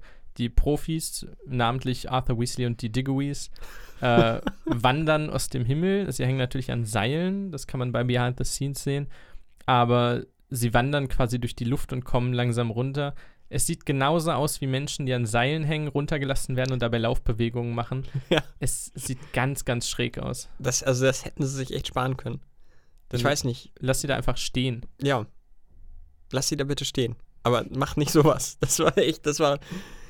Oh, vor allen Dingen Arthur noch mit seinem komischen Wanderstock. Das sieht. Äh, Mann, nee. Also das ist nicht gut gealtert. Ich weiß nicht, dass ich das damals schon komisch fand, aber heute ist das irgendwie noch stranger. Ähm, genau, im Buch wird noch erwähnt, dass die Forsets, For- For- Forcets, Forsets, das ist äh, eine Dame aus Ravenclaw, glaube ich, die später in einer Kutsche erwischt wird mit einem Hufflepuff. Uhuhu, da, Oh. Also mit Hufflepuffs geht man nicht ins Bett. Ähm, Alter, wenn wir Hufflepuff-Zuhörer haben, wenn wir so eine Hassmail bekommen. Äh, die sind ohne Karten geblieben und die Lovegoods wären schon seit einer Woche da. Sie sind sonst nicht Teil dieses Buches, aber ich finde es schön, dass der Name einfach gedroppt wird. Ähm, und die Weasleys, die Zwillinge, wollen im Buch schon mal Scherzartikel zur Weltmeisterschaft schmuggeln, um sie da an den Mann zu bringen und ihr industrielles Handeln weiter zu vergrößern. Also die sind richtig dick im Business. Komplett, die haben sich da drauf eingelassen und ziehen das jetzt durch. Startup. Ja, absolut.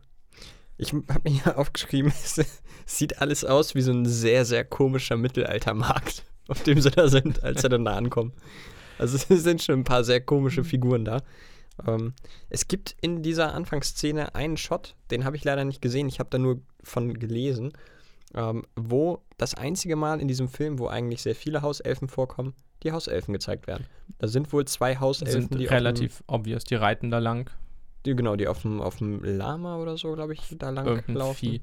Also die, die sitzen auf so einem Reitvieh und das geht einmal durch das Bild. Das sind zwei Hauselfen, die sonst in diesem Film nicht vorkommen, wie im Buch. Ist der aus, sagen wir einfach, das wären Dobby und Winky. So, Ja, Punkt. Also es sind wahrscheinlich nicht Dobby und Winky, aber sagen wir jetzt einfach mal. Äh, ich. Okay. Campingplatz. Es, es sieht nicht gut aus. Für, wenn die Kamera drüber geht mit, mit, mit dem Panshot und so, es sieht aus wie eine Flugsequenz im PlayStation 2 Spiel. Ich finde es ganz. Also es gibt gutes CGI in diesem Film und es gibt den Campingplatz mit dem Stadion. Sorry. Ja. Also es wirkt schon sehr deplatziert irgendwie. Okay, also sie haben 400 Zelte aufgebaut. Ist jetzt die, die Background-Info. Ähm, die wurden in Indien genäht. Schön, dass sie das einfach so hinstellen und behaupten. Toll, danke an Indien in diesem Fall. Die Möbel der Weasleys in ihrem Zelt wurden auf Auktionen erstanden, sind irgendwelche alten Haushaltsmöbel, die sie aufgepolstert haben. Alles so ein bisschen Gebrauchtware, aber doch recht hübsch. Und zu den 400 Zelten wurden noch 25.000 weitere animiert. Ähm, die 400 sind am Ende auch abgebrannt. Die haben sie einfach in Brand gesteckt. Ja, gut. Alter, stell dir vor, sie hätten irgendeine Szene vorher vergessen. äh, kann jemand äh, kurz nochmal in Indien anrufen? Ich habe da so ein bisschen was im Rundown verkackt. Ja. Okay, also wir nehmen diesen Shot. Das ist, wir vergessen einfach den von oben drauf. Ich finde, es sieht nicht gut aus. Es ist unscharf, schwammig und irgendwie schlecht animiert. Schön sind die Shots, wenn sie da durchgehen. Ähm, wie im Buch treffen sie, glaube ich, die Hälfte von Hogwarts auf einmal, die da langrennen. Ich meine, es sind wahrscheinlich um die 100.000 Menschen, aber man findet sich recht schnell. Mm. Irgend, irgendwas ist off an diesem Campingplatz. Ich Ja. fühl's nicht. Ich fühl's null. Nee, das liegt vielleicht aber auch so ein bisschen daran, äh, zumindest hatte ich das Gefühl, dass du da so reingeworfen wirst. So da, das war das erste Mal, wo ich richtig doll gemerkt habe, dass man versucht, in diesem Film viel unterzubringen, aber manchen Sachen nicht genug Zeit lässt, um sich zu entfalten. Auch, ja, im Buch sind wir sehr, sehr lange in dieser Anfangssequenz. Da wird erst das Zelt noch aufgebaut, dann muss irgendwer Feuerholz holen und irgendwer muss Wasser holen. Das, äh, ich habe das Gefühl, man, man wird da sehr reingeworfen in die Szene und kann sich nicht wirklich mit ihr anfreunden. Und sobald man vielleicht versucht, das zu tun, ist sie wieder vorbei. Da würde ich mich kurz äh, anschließen. Ähm, das Zelt ist schon aufgebaut. Das ist ein kleines Standardzelt. Von innen ist es gigantisch mit orientalischen, äh, orientalischen, orientalischen Teppichen behängt. Es sieht sehr luxuriös aus, dafür, dass die Weasleys kein Geld haben, um One einen richtigen Festumhang zu kaufen. Ja, ich meine, das Ding ist so groß, da kannst du eigentlich selber drin wohnen. So, das ist, das ist eine, eine normale Drei-Zimmer-Wohnung. Also, Ähm, schön finde ich, wie Harry wieder verzaubert ist. I love Magic. das ist. Das ist, das ist unser Guy. Der Typ hat keine Ahnung von Magie, genauso wie wir. Gut, er ist der Chosen One, das unterscheidet uns vielleicht noch. Aber er ist immer begeistert davon, wenn irgendwas ihn wieder überrascht, so wie wir. Vor allen Dingen von dieser alltäglichen Magie. Das Ja. finde ich halt so schön. Ich muss, ich muss wieder auf das Buch kommen. Da, da ist alles anders. Da ist alles anders. Mm, Auch da wird Harry zum ersten Mal, und das kommt auch bei dem Campingplatz im Film ein bisschen vor, äh, bewusst, dass die Zaubererwelt größer ist als Hogwarts. Dass es mehr gibt da draußen, dass es auch 100.000 Zauberer gibt, die sich eine Quidditch-Weltmeisterschaft anschauen. Äh, das Ganze spielt da aber auf einem Campingplatz, einem Muggel-Campingplatz, was sehr skurril ist. Und da sind alle um Geheimhaltung bemüht und keiner darf sich zeigen irgendwie. Die meisten machen es trotzdem, aber im Film fliegen sie einfach auf ihrem Besen durch die Gegend und haben den Spaß ihres Lebens. Ähm, aber da ist es anders. Da hast du den, den, die Familie, die den Campingplatz bewirtet und der, der Wärter am Tor merkt so ziemlich bei jeder Familie, dass das irgendwie Zauberer sein müssen. Dann kommen wieder Mr. Crouch und Ludo Backman, verzaubern ihn, lassen ihn das vergessen. Dann kommt die nächste Familie, er merkt wieder, dass das Zauberer sein müssen und sie machen das wieder. Es ist sehr skurril. Vor allen Dingen, äh, sie haben doch irgendwann auch mal gesagt, dass solche Zauber auf die Dauer schon ordentliche Schäden bewirken können. Also ich glaube, diese Familie ist danach einfach komplett fertig. Ähm, aber wir haben im Buch Ludo Bagman, den Leiter der Sportabteilung, ein witziger Vogel, und äh, Barty Crouch Senior. Das ist, glaube ich, der trockenste Bürokrat aller Zeiten. Ich- Und wird auch so gespielt. Ja, da kommen wir zu, wenn er auftritt. Ähm, ich liebe, ich hätte auch gerne irgendwie eine Comedy-Serie mit den beiden. Dass die in einem Büro sitzen müssen im Ministerium. Die wurden so zusammengesetzt. Weil, also der eine ist ein Ex-Quidditch-Spieler, der einfach Bock hat, ein Lebemann, vielleicht moralisch nicht ganz koscher, aber der, der hat einfach Spaß irgendwie. Und der andere ist der trockenste, langweiligste Bürokrat überhaupt, der versucht, seine Ministeriumsarbeit zu machen. Ich stelle mir die beiden als Team sehr, sehr cool vor. Ja, definitiv. Und äh, naja, sie, sie bauen dann halt die Weasleys ihr Zelt selber auf und alles soll den Anschein zumindest erwecken, es wäre ein normales Muggel-Event, was da passiert, was natürlich nicht so ist. Fred und George verwetten ihr Geld. Äh, das Trimagische Turnier wird zum ersten Mal erwähnt, zumindest angerissen, dass das in Hogwarts spielen soll. Da gab es immer so ein paar Hints im Buch, dass da was Großes kommt dieses Jahr in Hogwarts. Genau. Ähm, dass Percy da Bescheid weiß, dass äh, Arthur Bescheid weiß, natürlich alle, die im Ministerium sind. Draco auch später im Zug. Ähm, es ist größer. Er trifft Cho Chang auch schon auf dem Campingplatz. Cho Chang?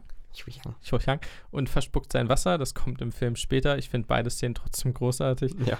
Äh, und er bekommt, und das ist für mich ein OP-Ding, das Omni-Glas. Ein Fernglas, das Spielszenen verlangsamen kann, wiederholen kann, das Ganze kommentiert. Ich möchte das haben. Das ist voll gut. Das ist der Shit. Vor allen Dingen, wenn du es im Alltag auch benutzen kannst. Stell dir mal vor, der, der kommentiert alles. Voll cool. Schaust du Mutti an, wie sie abwäscht und das geht voll ab und macht irgendwie Wiederholungen auf diese Pfanne und so weiter. Voll gut. Äh, nee, nee, ist eine schöne Sache. Aber das, das haben wir alles nicht. Wir sind auch nur ganz kurz im Zelt und gehen quasi sofort zum Stadion. Wie gesagt, das sind vielleicht maximal zwei Minuten oder so. Äh, dann haben wir den, den großen Shot nochmal über die schwammige Zeltstadt hinüber zum noch schwammigeren Stadion. Das Ah. auch ein bisschen deplatziert wirkt. Also es ist sehr Hightech, sehr groß im Wald. Es sieht halt komisch aus. Es gibt irgendwie fünf Tunnel von der Zeltstadt dahin. Das ist quasi in den Berg hineingelassen und geht tief runter.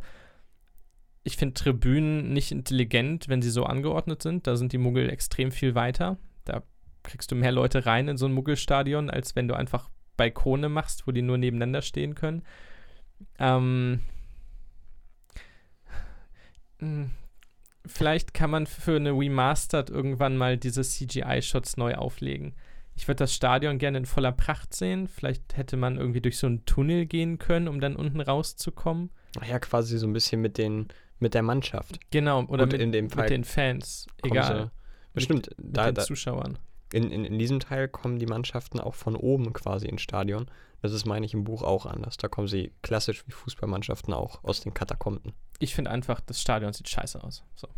Das, da war mehr drin. Da, sie haben sehr viel CGI-Sachen in diesem Film. Die meisten sehen absolut fantastisch aus. In diesem Fall ist es nicht gelungen. Das ist meine persönliche Meinung. Vom Stadion haben sie zwei, drei Set-Teile gebaut, also Balkone, wo die Leute stehen und auf dem Bluescreen reagieren. Aber das war's und das kommt auch rüber, wenn wir gleich zum Stadion gehen. Wichtig ist zu erwähnen, ähm, Irland hat im Halbfinale Peru platt gemacht. Ach. Das sagt One im Buch, finde ich sehr cool. Hätte ich gern mehr drüber erfahren, aber Ich hätte grundsätzlich gerne mehr von dem. ich hätte Ja. gern die WM gesehen. Ja, Also das wäre geil. einfach 90 Minuten, also gib mir die Quidditch-Spiele. Ja, das ist, äh, ist, eine, ist eine Staffel eigentlich, ne? Ja, das haben wir auch schon mal gesagt, das ist toll. Ähm, Vor allen Dingen finde ich, find ich Hm. da halt wirklich cool, dass so die großen Teams mal äh, nicht die klassischen großen Teams sind, wie in anderen Sportarten. Spanien, Deutschland, England, Frankreich. ja, Nee, da sind es Bulgarien, Irland, Peru, Kasachstan, whatever. Finde ich cool. Mm, Ich mag die Stadionszene sehr gern, weil einer meiner Favorites, Lucius Malfoy, da drin vorkommt. Äh, sie gehen hoch, sie gehen dahin, wo sie ihre Plätze haben und One fragt seinen Vater, Dad, how far up are we? Und dann siehst du zwei Meter weiter unten Lucius Malfoy, eine Hand in der Hüfte, eine auf seinem Gehstock. If it wanes, you'll be the first to know. Das ist so schön. Ja. ja, niemand, also du musst schon fliegen, um hochnäsiger zu sein als Lucius Malfoy. Die sitzen nämlich im Film natürlich beim Minister in der Loge, weil da haben sie sich mit einer Spende eingekauft Mhm. und äh, sitzen natürlich neben dem Zaubereiminister. Die Malfoys, die Lieblingsfamilie der Zaubererwelt, während die Weasleys irgendwo oben unterm Dach ein paar Plätze bekommen haben. Was für ein Quidditch-Spiel besser ist. Ja, das sagte meine Freundin nämlich auch, als sie den Film geschaut hat. Meine sie, ey, also ist ja schön, dass er jetzt hier so ein, so ein snarky Asshole ist, aber ist das nicht eigentlich besser? Das ist schon logisch, ja. Irgendwo äh, bist du dann näher am Spielgeschehen. Dazu kommt, dass im Buch die Weasleys eigentlich die besseren Karten hatten als die Malfoys. Da waren die nämlich diejenigen, die, gut, nicht auf Wunsch des Zaubereiministers, aber auf Wunsch des Sportministers äh, in der Loge waren. Ist in diesem Fall egal. Ich finde es sehr schön, Ja. wie Lucius die Zähne seines Gehstocks in den Umhang von Harry rammt und ihn so an diesem Geländer festhält. Ist schon schön, aber ich finde es auch ein bisschen zu sehr on the nose, dass er sagt, ja, genieß es. Solange du noch kannst. so, ja, Kollege, willst du nicht direkt schon mit Robe hier auftauchen? das ist halt so super obvious. Okay, Malfoy könnte böse sein. Wir haben äh, den ersten Hint. Den ersten Hin, nachdem er schon versucht hat, einen Zwölfjährigen in seiner Schule zu ermorden vor zwei Jahren. Erster Hint, dass er vielleicht böse ist. Nicht zu vergessen, dass er Dobby behandelt hat wie einen Sklaven. Gut, das sind Hauselfen, ne? Ja, aber man muss sie ja nicht wie solche behandeln. Das hat er aus reiner Boshaftigkeit getan. Äh, rein storytechnisch mag ich es immer noch sehr und das ist so Standard Bully-Gehabe. Sobald Draco bei seinem Vater ist, ist Draco ganz, ganz still. Dann sagt nur sein Vater was, weil der noch der viel größere Bully ist. Aber das ist so Standard. Also der Mobber ist zu Hause immer still Und das zieht sich durch, ich glaube auch schon in Teil 2, wo Draco bei Borgen und Burks ist mit seinem Vater. Äh, sobald Draco irgendwo mit seinem Vater unterwegs ist, ist er eine ganz stille Maus und hört und macht nur das, was sein Vater sagt. Ja, und er, er will ja sogar was sagen, beziehungsweise sagt kurz was und dann wird er ja direkt zurechtgewiesen. So, komm, hier, nicht, nicht angeben, nicht vor denen. Das zieht sich sehr schön durch. Ich mag das. Ich, ich finde das gut. Das ist Continuity. Sowas ist immer schön. Ja. Irland ist ein krasses Team. Ja. Ja. Die haben auch war's. gewonnen dann. Ja, die haben gewonnen. Äh, Irland ist äh, Teamplay. Das ist äh, der, äh, keine FC Barcelona, nee, die haben Messi. Äh, Spanien 2010 oder so. Das ist einfach, die können's. Das ist ein geiles Team. Kein Einzelspieler. Das ist gut. Bulgarien ist Viktor Krumm. Das Mhm. ist Spanien gegen Portugal, wenn man so will. Da ist nur Viktor Krumm. Ich mag den Chant. Krumm, krumm, krumm. Das das ist gut, ja. äh, sehr kreativ. Wir lassen das komplette Maskottchen-Battle aus. Was ich nicht nur. Doch, ich, ich finde das sehr, sehr, sehr schade. Weil das schon echt. Also, ich finde, das, das sorgt für eine, sehr witzige Stimmung im, äh, im Buch. Wie da die Maskottchen sich so ein bisschen gegenseitig foppen und quasi fast schon spannender sind als das Spiel an und sich. prügeln, ja. Also, Also wir haben es- die Leprechauns, die, die, die Kobolde der Irländer, der Irländer, der Iren. Ihr Irländer.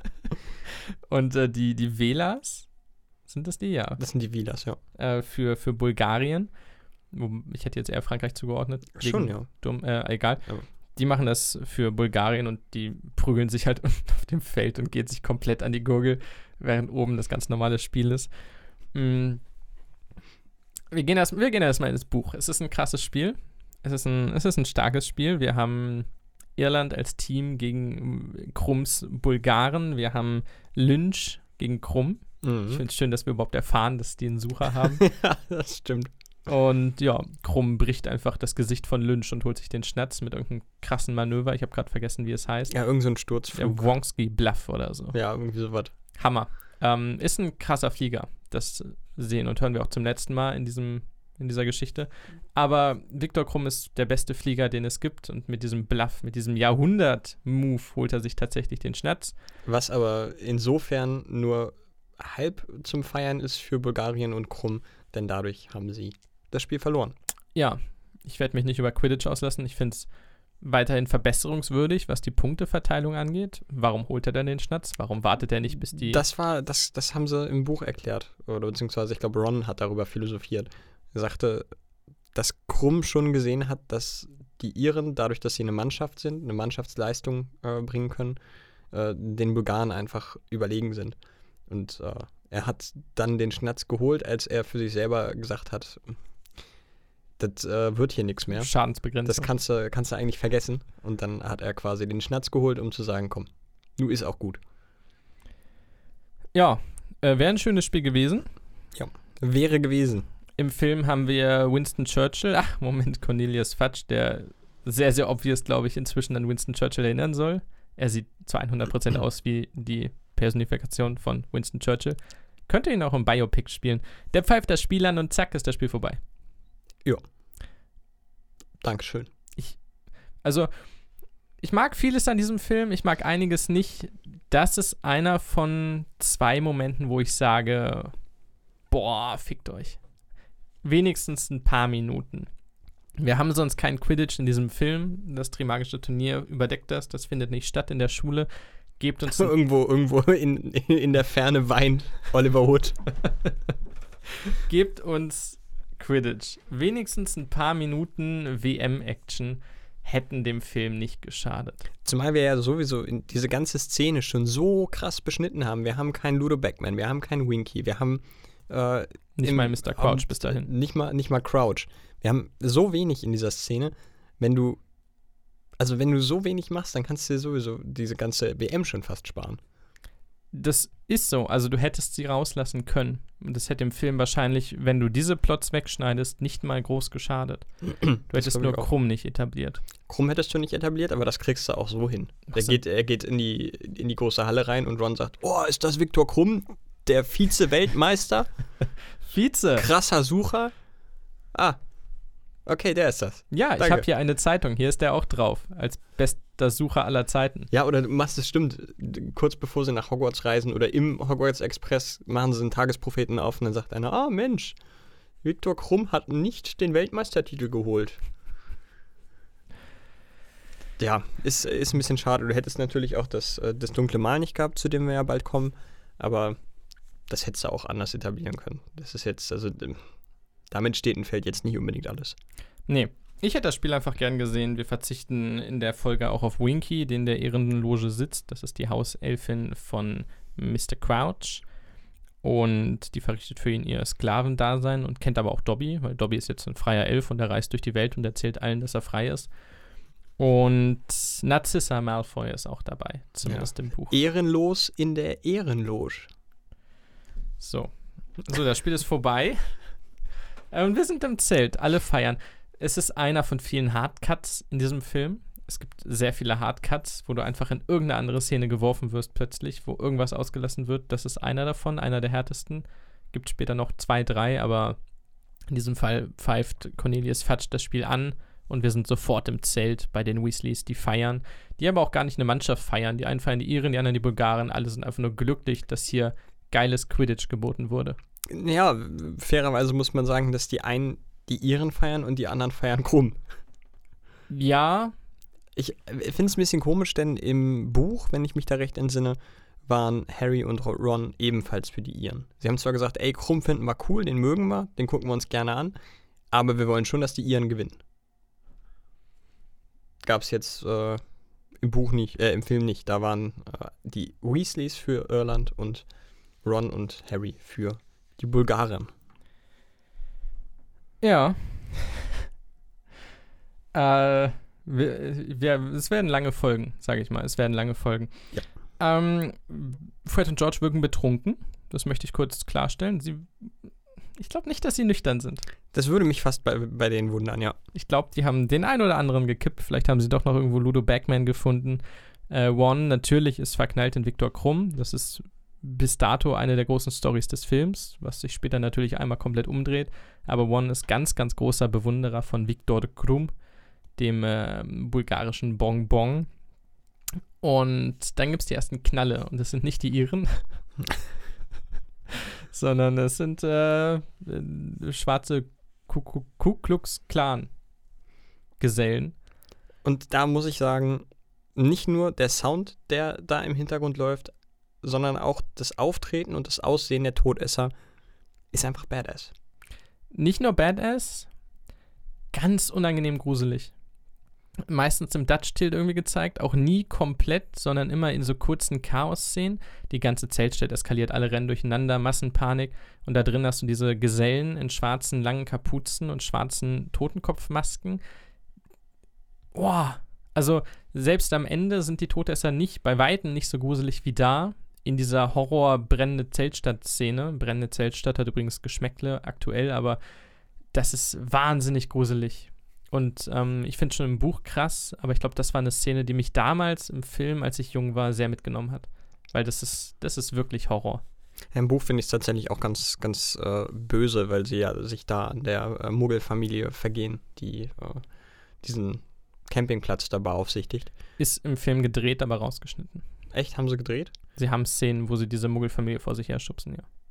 Ist vielleicht auch besser so, weil das wäre, glaube ich, für FSK 12 vielleicht dann doch ein bisschen heavy. Denn ich meine zwar, dass sie im Buch überleben, aber ich bin mir nicht unbedingt sicher, dass das so gewollt war von den Todessern. Also ich glaube, das war schon alles mit der mit dem Gedanken im Hintergrund, dass man die Muggel da mal kurz platt macht. Ja, äh, dabei werden sie nur in die Luft gehoben und man sieht, glaube ich, den Schlüpfer der Frau der Muggelfamilie. Dementsprechend sagt Malfoy, als er auf das Trio trifft, er würde auch mal gerne Hermines Schlüpfer sehen. Das möchte ich einfach erwähnt haben an dieser Stelle. Das steht so im Buch. Ist schon. Ja, gut. Ja. Malfoy, Haben wir das geklärt?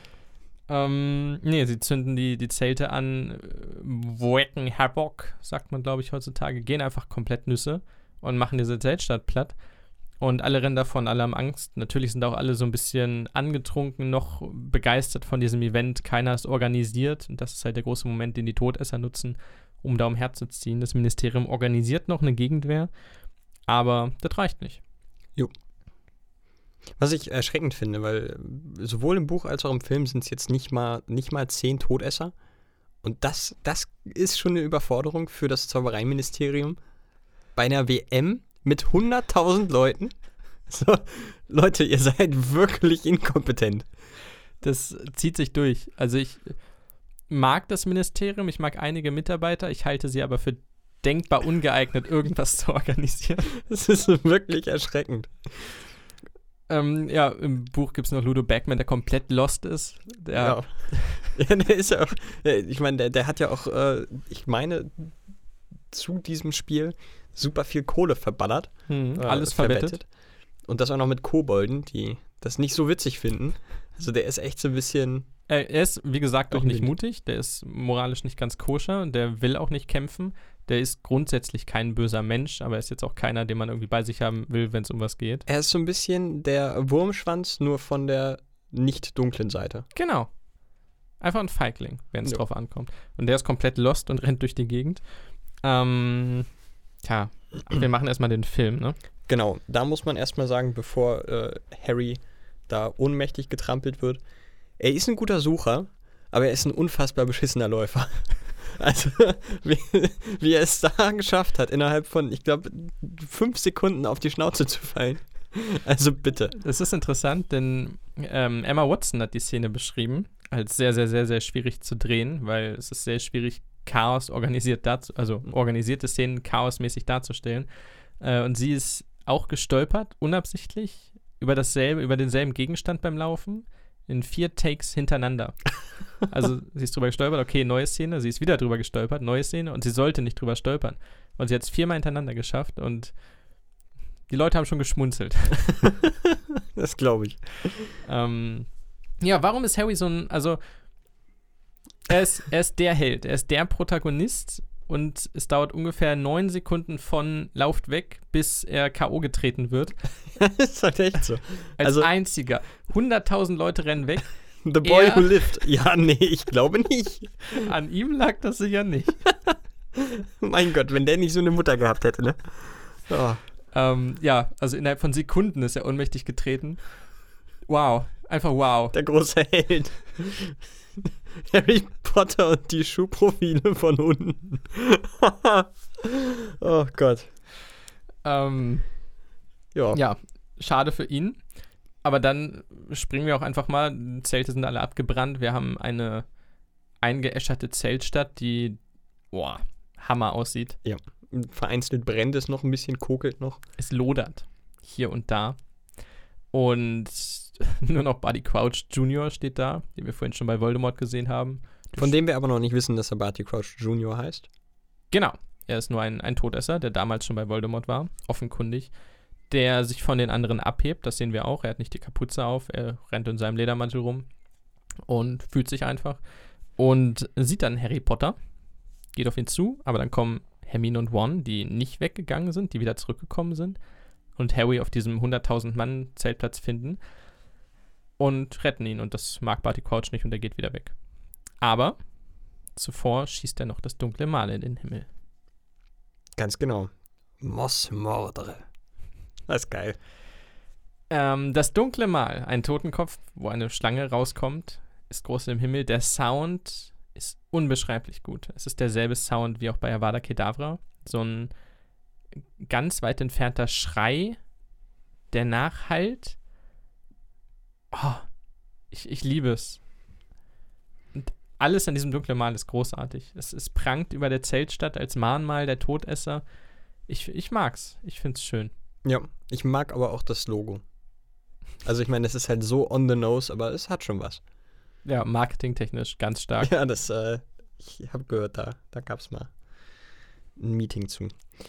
Und Barty Crouch äh, zischelt kurz mit seiner Zunge, bevor er abhaut. Das ist nicht im Buch, aber ich finde für den Film sehr, sehr wichtig, da natürlich durch die angedampften Storylines ganz viele Hinweise verloren gehen, wer Barty Crouch sein könnte oder was mit ihm passiert. Und da ist es sehr schön, dass man einmal kurz sieht, wie er mit seiner Zunge so Mhm. zischelt und dann geht er weg. Vielleicht wird das ja später noch relevant. Uh. Ja, ich finde das auch sehr schön. Da hat, äh, das hat David Tennant sich übrigens selber ausgedacht. Das war jetzt nicht so, dass äh, das eine Vorgabe vom Regisseur war. Ähm, das bringt seinem Charakter echt nochmal so eine andere Ebene, finde ich. Du merkst auch sofort, dass der nicht ganz koscher ist. Dass der irgendwie so ein bisschen, bisschen deranged ist, glaube ich, sagt man. Das ist, ist schön. Es gibt einen Wiedererkennungswert. Du hast einen, du hast ja in dieser eigentlich ist er der Hauptbösewicht, bis auf natürlich am Ende Voldemort, aber ist er der Hauptbösewicht dieser ganzen, äh, dieses ganzen Unterfangs. Ist aber so unfassbar selten in dem Film. Da finde ich es gut, dass er da nochmal diesen kleinen. Er hat drei Szenen, kann Ja. man sagen. Vier. Mit der Flashback-Szene. Ja. Ach ja, Body. Body Crouch. Die drei, also Body Crouch rennt weg und die drei, das Trio, steht unter dem dunklen Mal auf dem Zeltplatz. Sieht wieder nicht gut aus für Harry. Wieder keine gute Aktion von ihm. Und die Auroren. Plötzlich sind sie da. Ja, Stunden nachdem alles passiert ist, tauchen ungefähr 180 von ihnen auf. und äh, ballern los nach dem Motto: erst schießen, dann fragen. Das ist auch so geil. Das Großartige ist, sie ballern los, während sie im Kreis stehen. Waren anscheinend auf der Stormtrooper-Schule für genaues Zielen. Das heißt, ich gehe davon aus, dass mindestens die Hälfte irgendwelche Auroren auf der anderen Seite platt gemacht hat.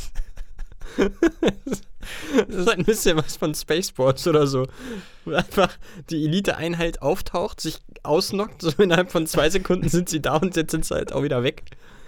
Ähm, ja, also das Ministerium für Zauberei und Inkompetenz ist wieder ist am Start. on fleek. Ähm, da geht nichts mehr. Die, die sind komplett lost.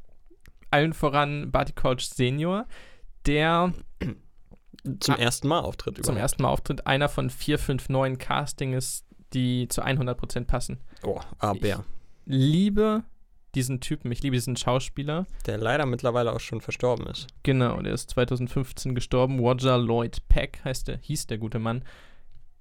Ein, ein Bürokrat, ein, du siehst trotzdem den Wahn in seinen Augen. Er hat früher Todesser gejagt, als, als Lebensziel wollte Minister werden. Sehr strebsam, sehr hart, hat seinen eigenen Sohn nach Azkaban geschickt. Du siehst ihm alles an. Wo er gestorben ist. Wink, wink. Genau, wo sein Sohn später gestorben ist in Azkaban. Äh, du siehst Senior das alles an, ohne dass es erklärt wird. Ich finde, er kann sehr viel mit seinen Augen erklären und ich liebe diesen Menschen, wie er spricht, wie er sich gibt. Das ist, Ja. das ist einfach ein Ministeriumsmitarbeiter, der seinen Job macht. Wir haben, wir haben später noch eine Szene, die, wie ich finde, eine der stärksten Charakterszenen ist des ganzen Films. Bin ich gespannt. Ja, nee, ist komplett on fleek. Also Roger Lloyd Peck, Hammer. Einfach. Und er, er stiehlt auch die Szenen. In jeder, der er ist, finde ich, die gehört ihm. Ja. Ähm, Auch da wieder verständlich, dass er nicht so oft gezeigt wird, aber oh, noch ein bisschen mehr von Barty Crouch Senior hätte dem Film nicht unbedingt geschadet. Nee, tatsächlich nicht. Wie dem auch sei, wir schießen wieder zur nächsten Szene. Davor gehen wir aber noch kurz durch die Buchhandlung. Da ist es deutlich, deutlich chaotischer und komplexer, was alles passiert. Nämlich ähm, nach dem Spiel, wenn das alles losgeht. Muss ich kurz gucken. Genau, die Todesser balancieren die Muggel in der Luft und entblößen sie und zünden die Zelte an, das ist klar. Dann trifft das Trio Draco Malfoy, der einmal sagte, dass er Hermine Grangers Schlüpfer sehen möchte und zum anderen sich einfach drüber lustig macht, dass da unten Menschen sterben und Zelte verbrannt werden. Hm, ist auch so ein kleiner Hint ist, dass er vielleicht nicht ganz, dass seine Familie beteiligt sein könnte. Er, er gibt ja sogar einen ziemlich offensichtlichen Hint ab, dass sein Vater da unten einer der maskierten Leute ist. Und dann Und kommt, Gerade im Film hat Meisterkriminologe Lucius Malfoy ja auch schon den ein oder anderen Tipp gegeben. Ähm, Lude Beckman ist lost, das dunkle Mal erscheint, die Ministeriumsleute kommen auch, erwischen allerdings Winky, die Hauselfe von Mr. Crouch Senior, mit Harrys Zauberstab, den Harry im Stadion verloren hat, da wo Winky neben ihm in der Ehrenloge saß. Hinter ihm. hinter ihm. Und das ist alles sehr verwirrend und undurchsichtig. Also es klärt sich später auf, aber ich finde das Buchkapitel sehr kompliziert, mit Absicht natürlich. Aber es ist so unübersichtlich, was alles passiert, dass jetzt Mr. Crouches Elfe den Zauberstab von Harry hat und das dunkle Mal über Harry erscheint. Zumal wir erst mitbekommen haben, dass Harry den, oder Harry hat den Zauberstab laut seiner Aussage erst verloren, als er vor den Todessern davongelaufen ist. Wir kriegen später mit, dass er das, dass das nicht stimmt, dass sein Zauberstab schon im Stadion verloren gegangen ist. Das glaubt er aber nicht. Was uns auch nochmal so ein bisschen äh, Genau. verwirrt. Die Auflösung ist, da saß äh, Barty Crouch Jr., Unter einem Tarnumhang hinter ihm. genau, der von Barty Crouch Senior wiederum dahin gebracht wurde, um das Spiel zu sehen. Steht meistens unter seinem Imperius-Fluch, wird von ihm kontrolliert. Ist sehr kompliziert, kommen wir später zu, oder? Aber es Ja. war zumindest Barty Crouch Junior, der dieses dunkle Mal heraufbeschworen hat. Dementsprechend macht es Sinn im Film, macht es ganz obvious vor Harry, von daher. Ist, das finde ich ehrlich gesagt äh, jetzt auch keinen Beinbruch. Nee, das ist einfach simplifiziert und für den Filmzuschauer deutlich verständlicher. Ja. Glaub, Vor allen das- Dingen, wenn sie das, diese, diese Verwirrung mit hätten reinbringen wollen in den Film, dann hätten sie ein riesengroßes Fass noch mit aufmachen müssen. Also Ja. diese ganze Story, wie Barty Crouch äh, Jr. da hingekommen ist, hätte dann auch nicht mehr wirklich funktioniert mit dem Beginn des Films. Also das ist schon, ist schon, glaube ich, der richtige Weg. Ja, und dementsprechend schließen wir wieder an. Das dunkle Mal kommt von Barty Crouch Junior. Crouch. Irgendwas habe ich heute mit meinem Sprachfehler. Crouch. Und sofort der nächste Hardcut und wir sind im Hogwarts Express. Jo. Dazwischen können wir noch ganz kurz sagen, im Buch ähm, betreibt schon Rita Kimkorn ihre erste Lügenpresse und schnüffelt im Ministerium rum, hat das mit äh, Bertha Jorkins erfahren und schnüffelt immer weiter. Das Ministerium hat andererseits selber die Hände voll, denn ein gewisser Mandanges Fletcher hat Versicherungsbetrug gemacht. Unter anderem wird mal so gedroppt. Und die haben selber gar keinen Bock mehr auf irgendwas. Äh, Rita Kimkorn, ganz großes Ding. Kommen wir gleich zu. Arthur Weasley musste, bevor wir äh, im Buch zum Quidditch-Finale geflogen sind oder ge geportet sind, musste er auch nochmal kurz raus und äh, bei Mad Eye Moody äh, die klappernden Mülltonnen einfangen. Genau, der paranoide Eye Moody, der später Lehrer in Hogwarts werden soll, er hat wieder mal Gegner gesehen, die er überall sieht, weil er wirklich, wirklich über den Damm ist. Ja. Und Etwas paranoid, der da Gute. haben Mülltonnen geklappert und er wittert Gegner und Todesser und Verschwörungen und deswegen musste Arthur Weasley da mal nach dem Rechten sehen. Und One bekommt hier sein braunes Kleid statt dem Festumhang. Da kommen wir aber später zu. Und jetzt gehen wir in den geliebten Hogwarts Express. liebevoll von dir Chut Chut genannt. Tschut, tschut. Chut Chut. Hermine liest Zeitung. Jetzt schließe ich mich wieder an. Das ist im Buch ein größeres Thema als im Film. Aber neben den Hauptmotiven, natürlich Freundschaft, Pubertät, bla bla, gibt es äh, das Nation-Ding, dass wir erstmals verschiedene Nationen haben, die gegeneinander kämpfen und am Ende Freunde werden. Ähm, also Toleranz, Völkerverständigung, klar, aber auch im Grunde Journalismus und Lügenjournalismus, Klatschjournalismus, der eine ganz große Rolle spielt. Rita Kimkorn quartiert sich während des Tri- Tri-Magischen Turniers ein als Korrespondentin und haut alles raus, was geht. Ist oh, ein Abschaum in Person, was Journalismus angeht. Also, ja, im Ja. Grunde die Bildzeitung des Harry Potter-Universums. Das habe ich irgendwo hier auch nochmal notiert für später, wenn sie auftaucht, ja. Ganz genau. Ähm, und ja, also Hermine liest kurz die Zeitung. Das ist für mich so der erste Hint, dass das tatsächlich eine Rolle spielt in diesem Teil. Ronald Weasley hat leider kein Geld für den Servierwagen. Auch das. Und Ich freue mich aber einfach nur, dass wir die, die Süßigkeiten-Omi wiedersehen. Das ist schön. Süßigkeiten, Omi.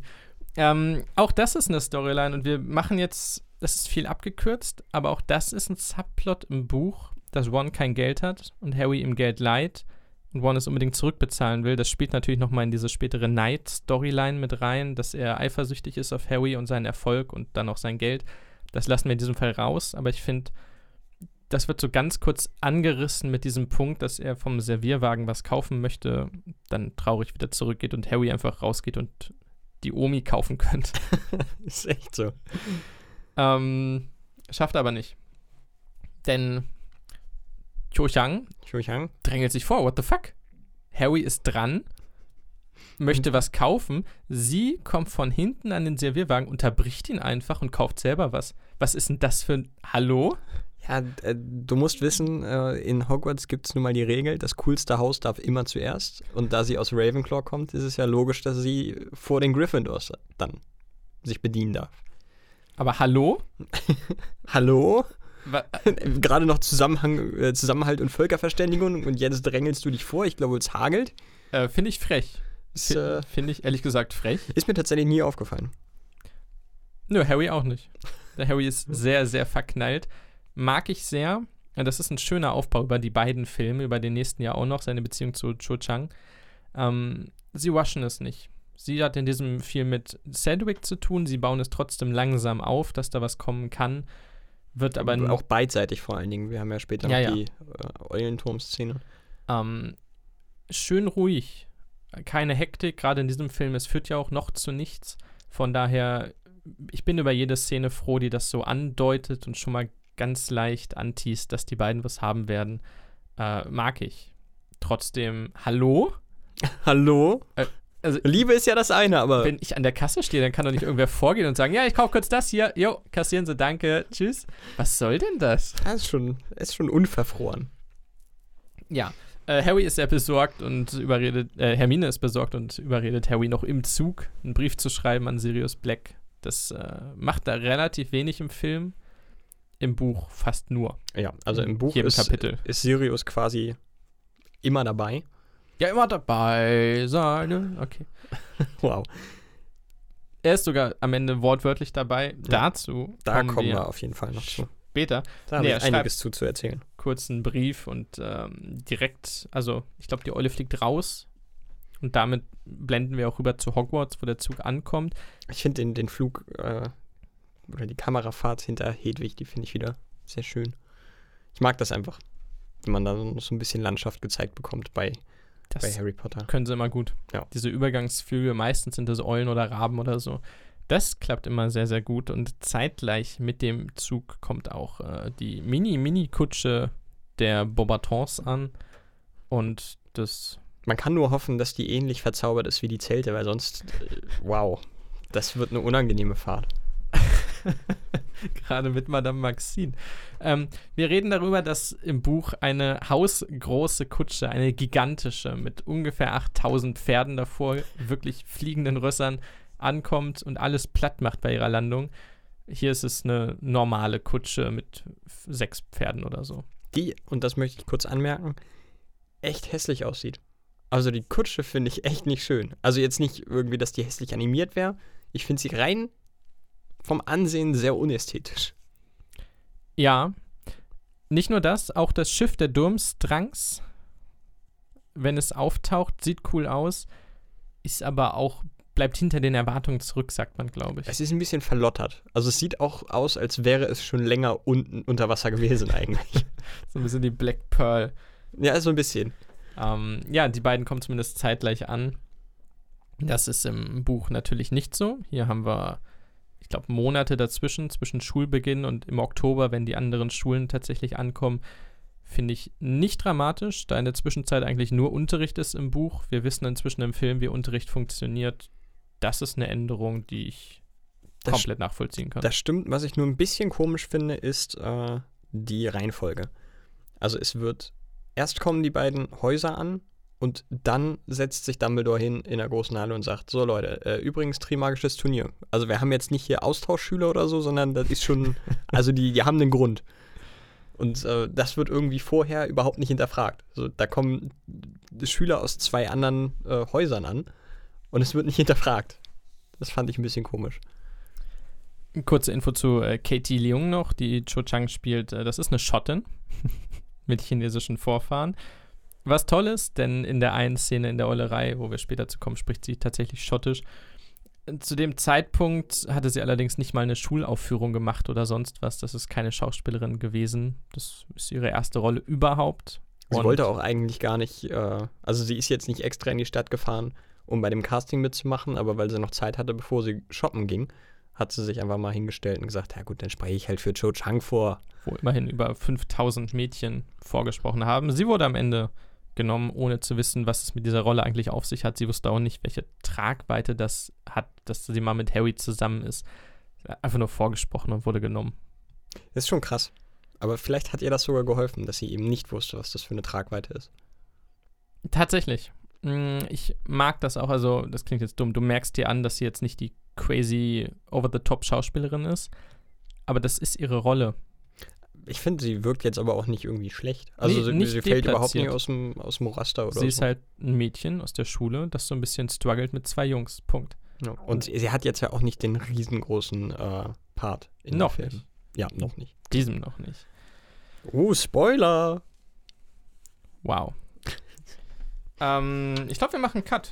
Wir machen hier die erste Folge zu Ende. Okay. Deswegen gibt es noch die Top-Liste. Ach ja, Mensch, das hätte ich schon fast vergessen. Siehst du mal.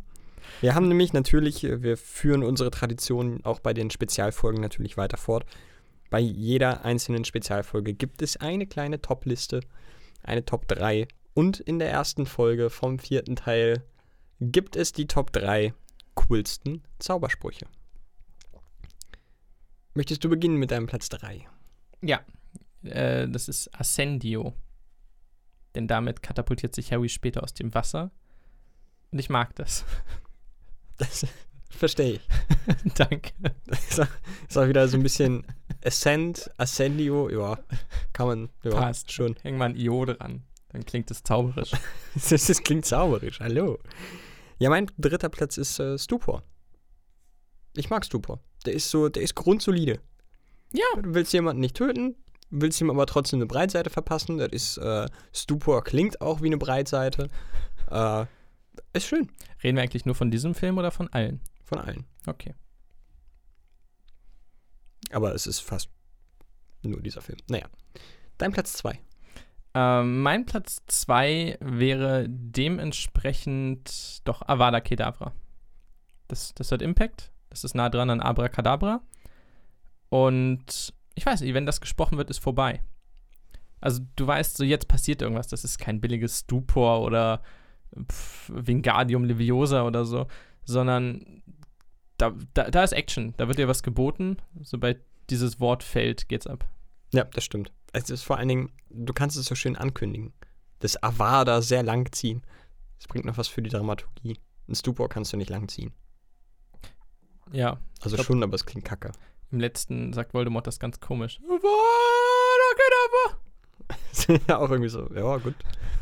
Ist auch eine neue Interpretation. Weird, weird Flex, Bro. Ja, dann kommen wir zu meinem Platz 2 und das ist ein Klassiker, einfach weil ich mich heimisch fühle, wenn dieses Wort ausgesprochen wird. Alohomora. Ja, Ich mag das. Alohomora ist für mich, ist für mich der erste Teil. Das ist, sind die ersten Videospiele, wo du mit Alohomora noch die, die ganzen Truhen immer öffnen musstest. Das ist für mich äh, Nostalgie. Das ist schön. okay. Ich gehe mit äh, Pietotum Locomotor. I always wanted to use that spell. Ja, Maggie Smith als McGonagall, die die Ritter und Statuen in Hogwarts aktiviert. Mit diesem epischen, großen Spruch zu krasser Musik. Pietotum Locomotor. Verständlich. Der ist wirklich gut. Mein erster ist einfach nur deswegen der erste, weil es ein so unfassbar geiles Wort ist. Mossmorde. Wir hatten es gerade eben schon. Es ist einfach geil. Sorry, das ist, das ist eine Wortneuschöpfung, die, die möchte ich bitte in den Duden haben. Das ist geil. Was steht dann da drunter? Mossmorde. Äh, schöner Spruch. Ja, ich schenk's dir, ich schenk's dir als Wandtattoo. Nice. Okay, liebe Freunde, wir sind angekommen in Hogwarts und ihr seid angekommen in dieser Folge, aber so schnell ist es dann auch schon wieder vorbei, denn es geht weiter in zwei Wochen. Wenn es wieder heißt Harry Potter und der Feuerkelch, dann geht's weiter mit dem zweiten Teil. Wir sind in der großen Halle. Wir begegnen uns, die Völker sehen sich zum ersten Mal, schauen sich misstrauisch in die Augen und wandern umher und äh, Mit Stöcken und Fliegeviechern. Wird sich beeindruckt. Absolut. Und wenn ihr unbedingt hören wollt, warum es awesome ist, mit dem Elderstab Karaoke zu machen, dann schaltet auch wieder ein in zwei Wochen. Ja, dann geht's ab. Punkt. Macht es gut. Wingardium Leviosa und bis dann. Ciao.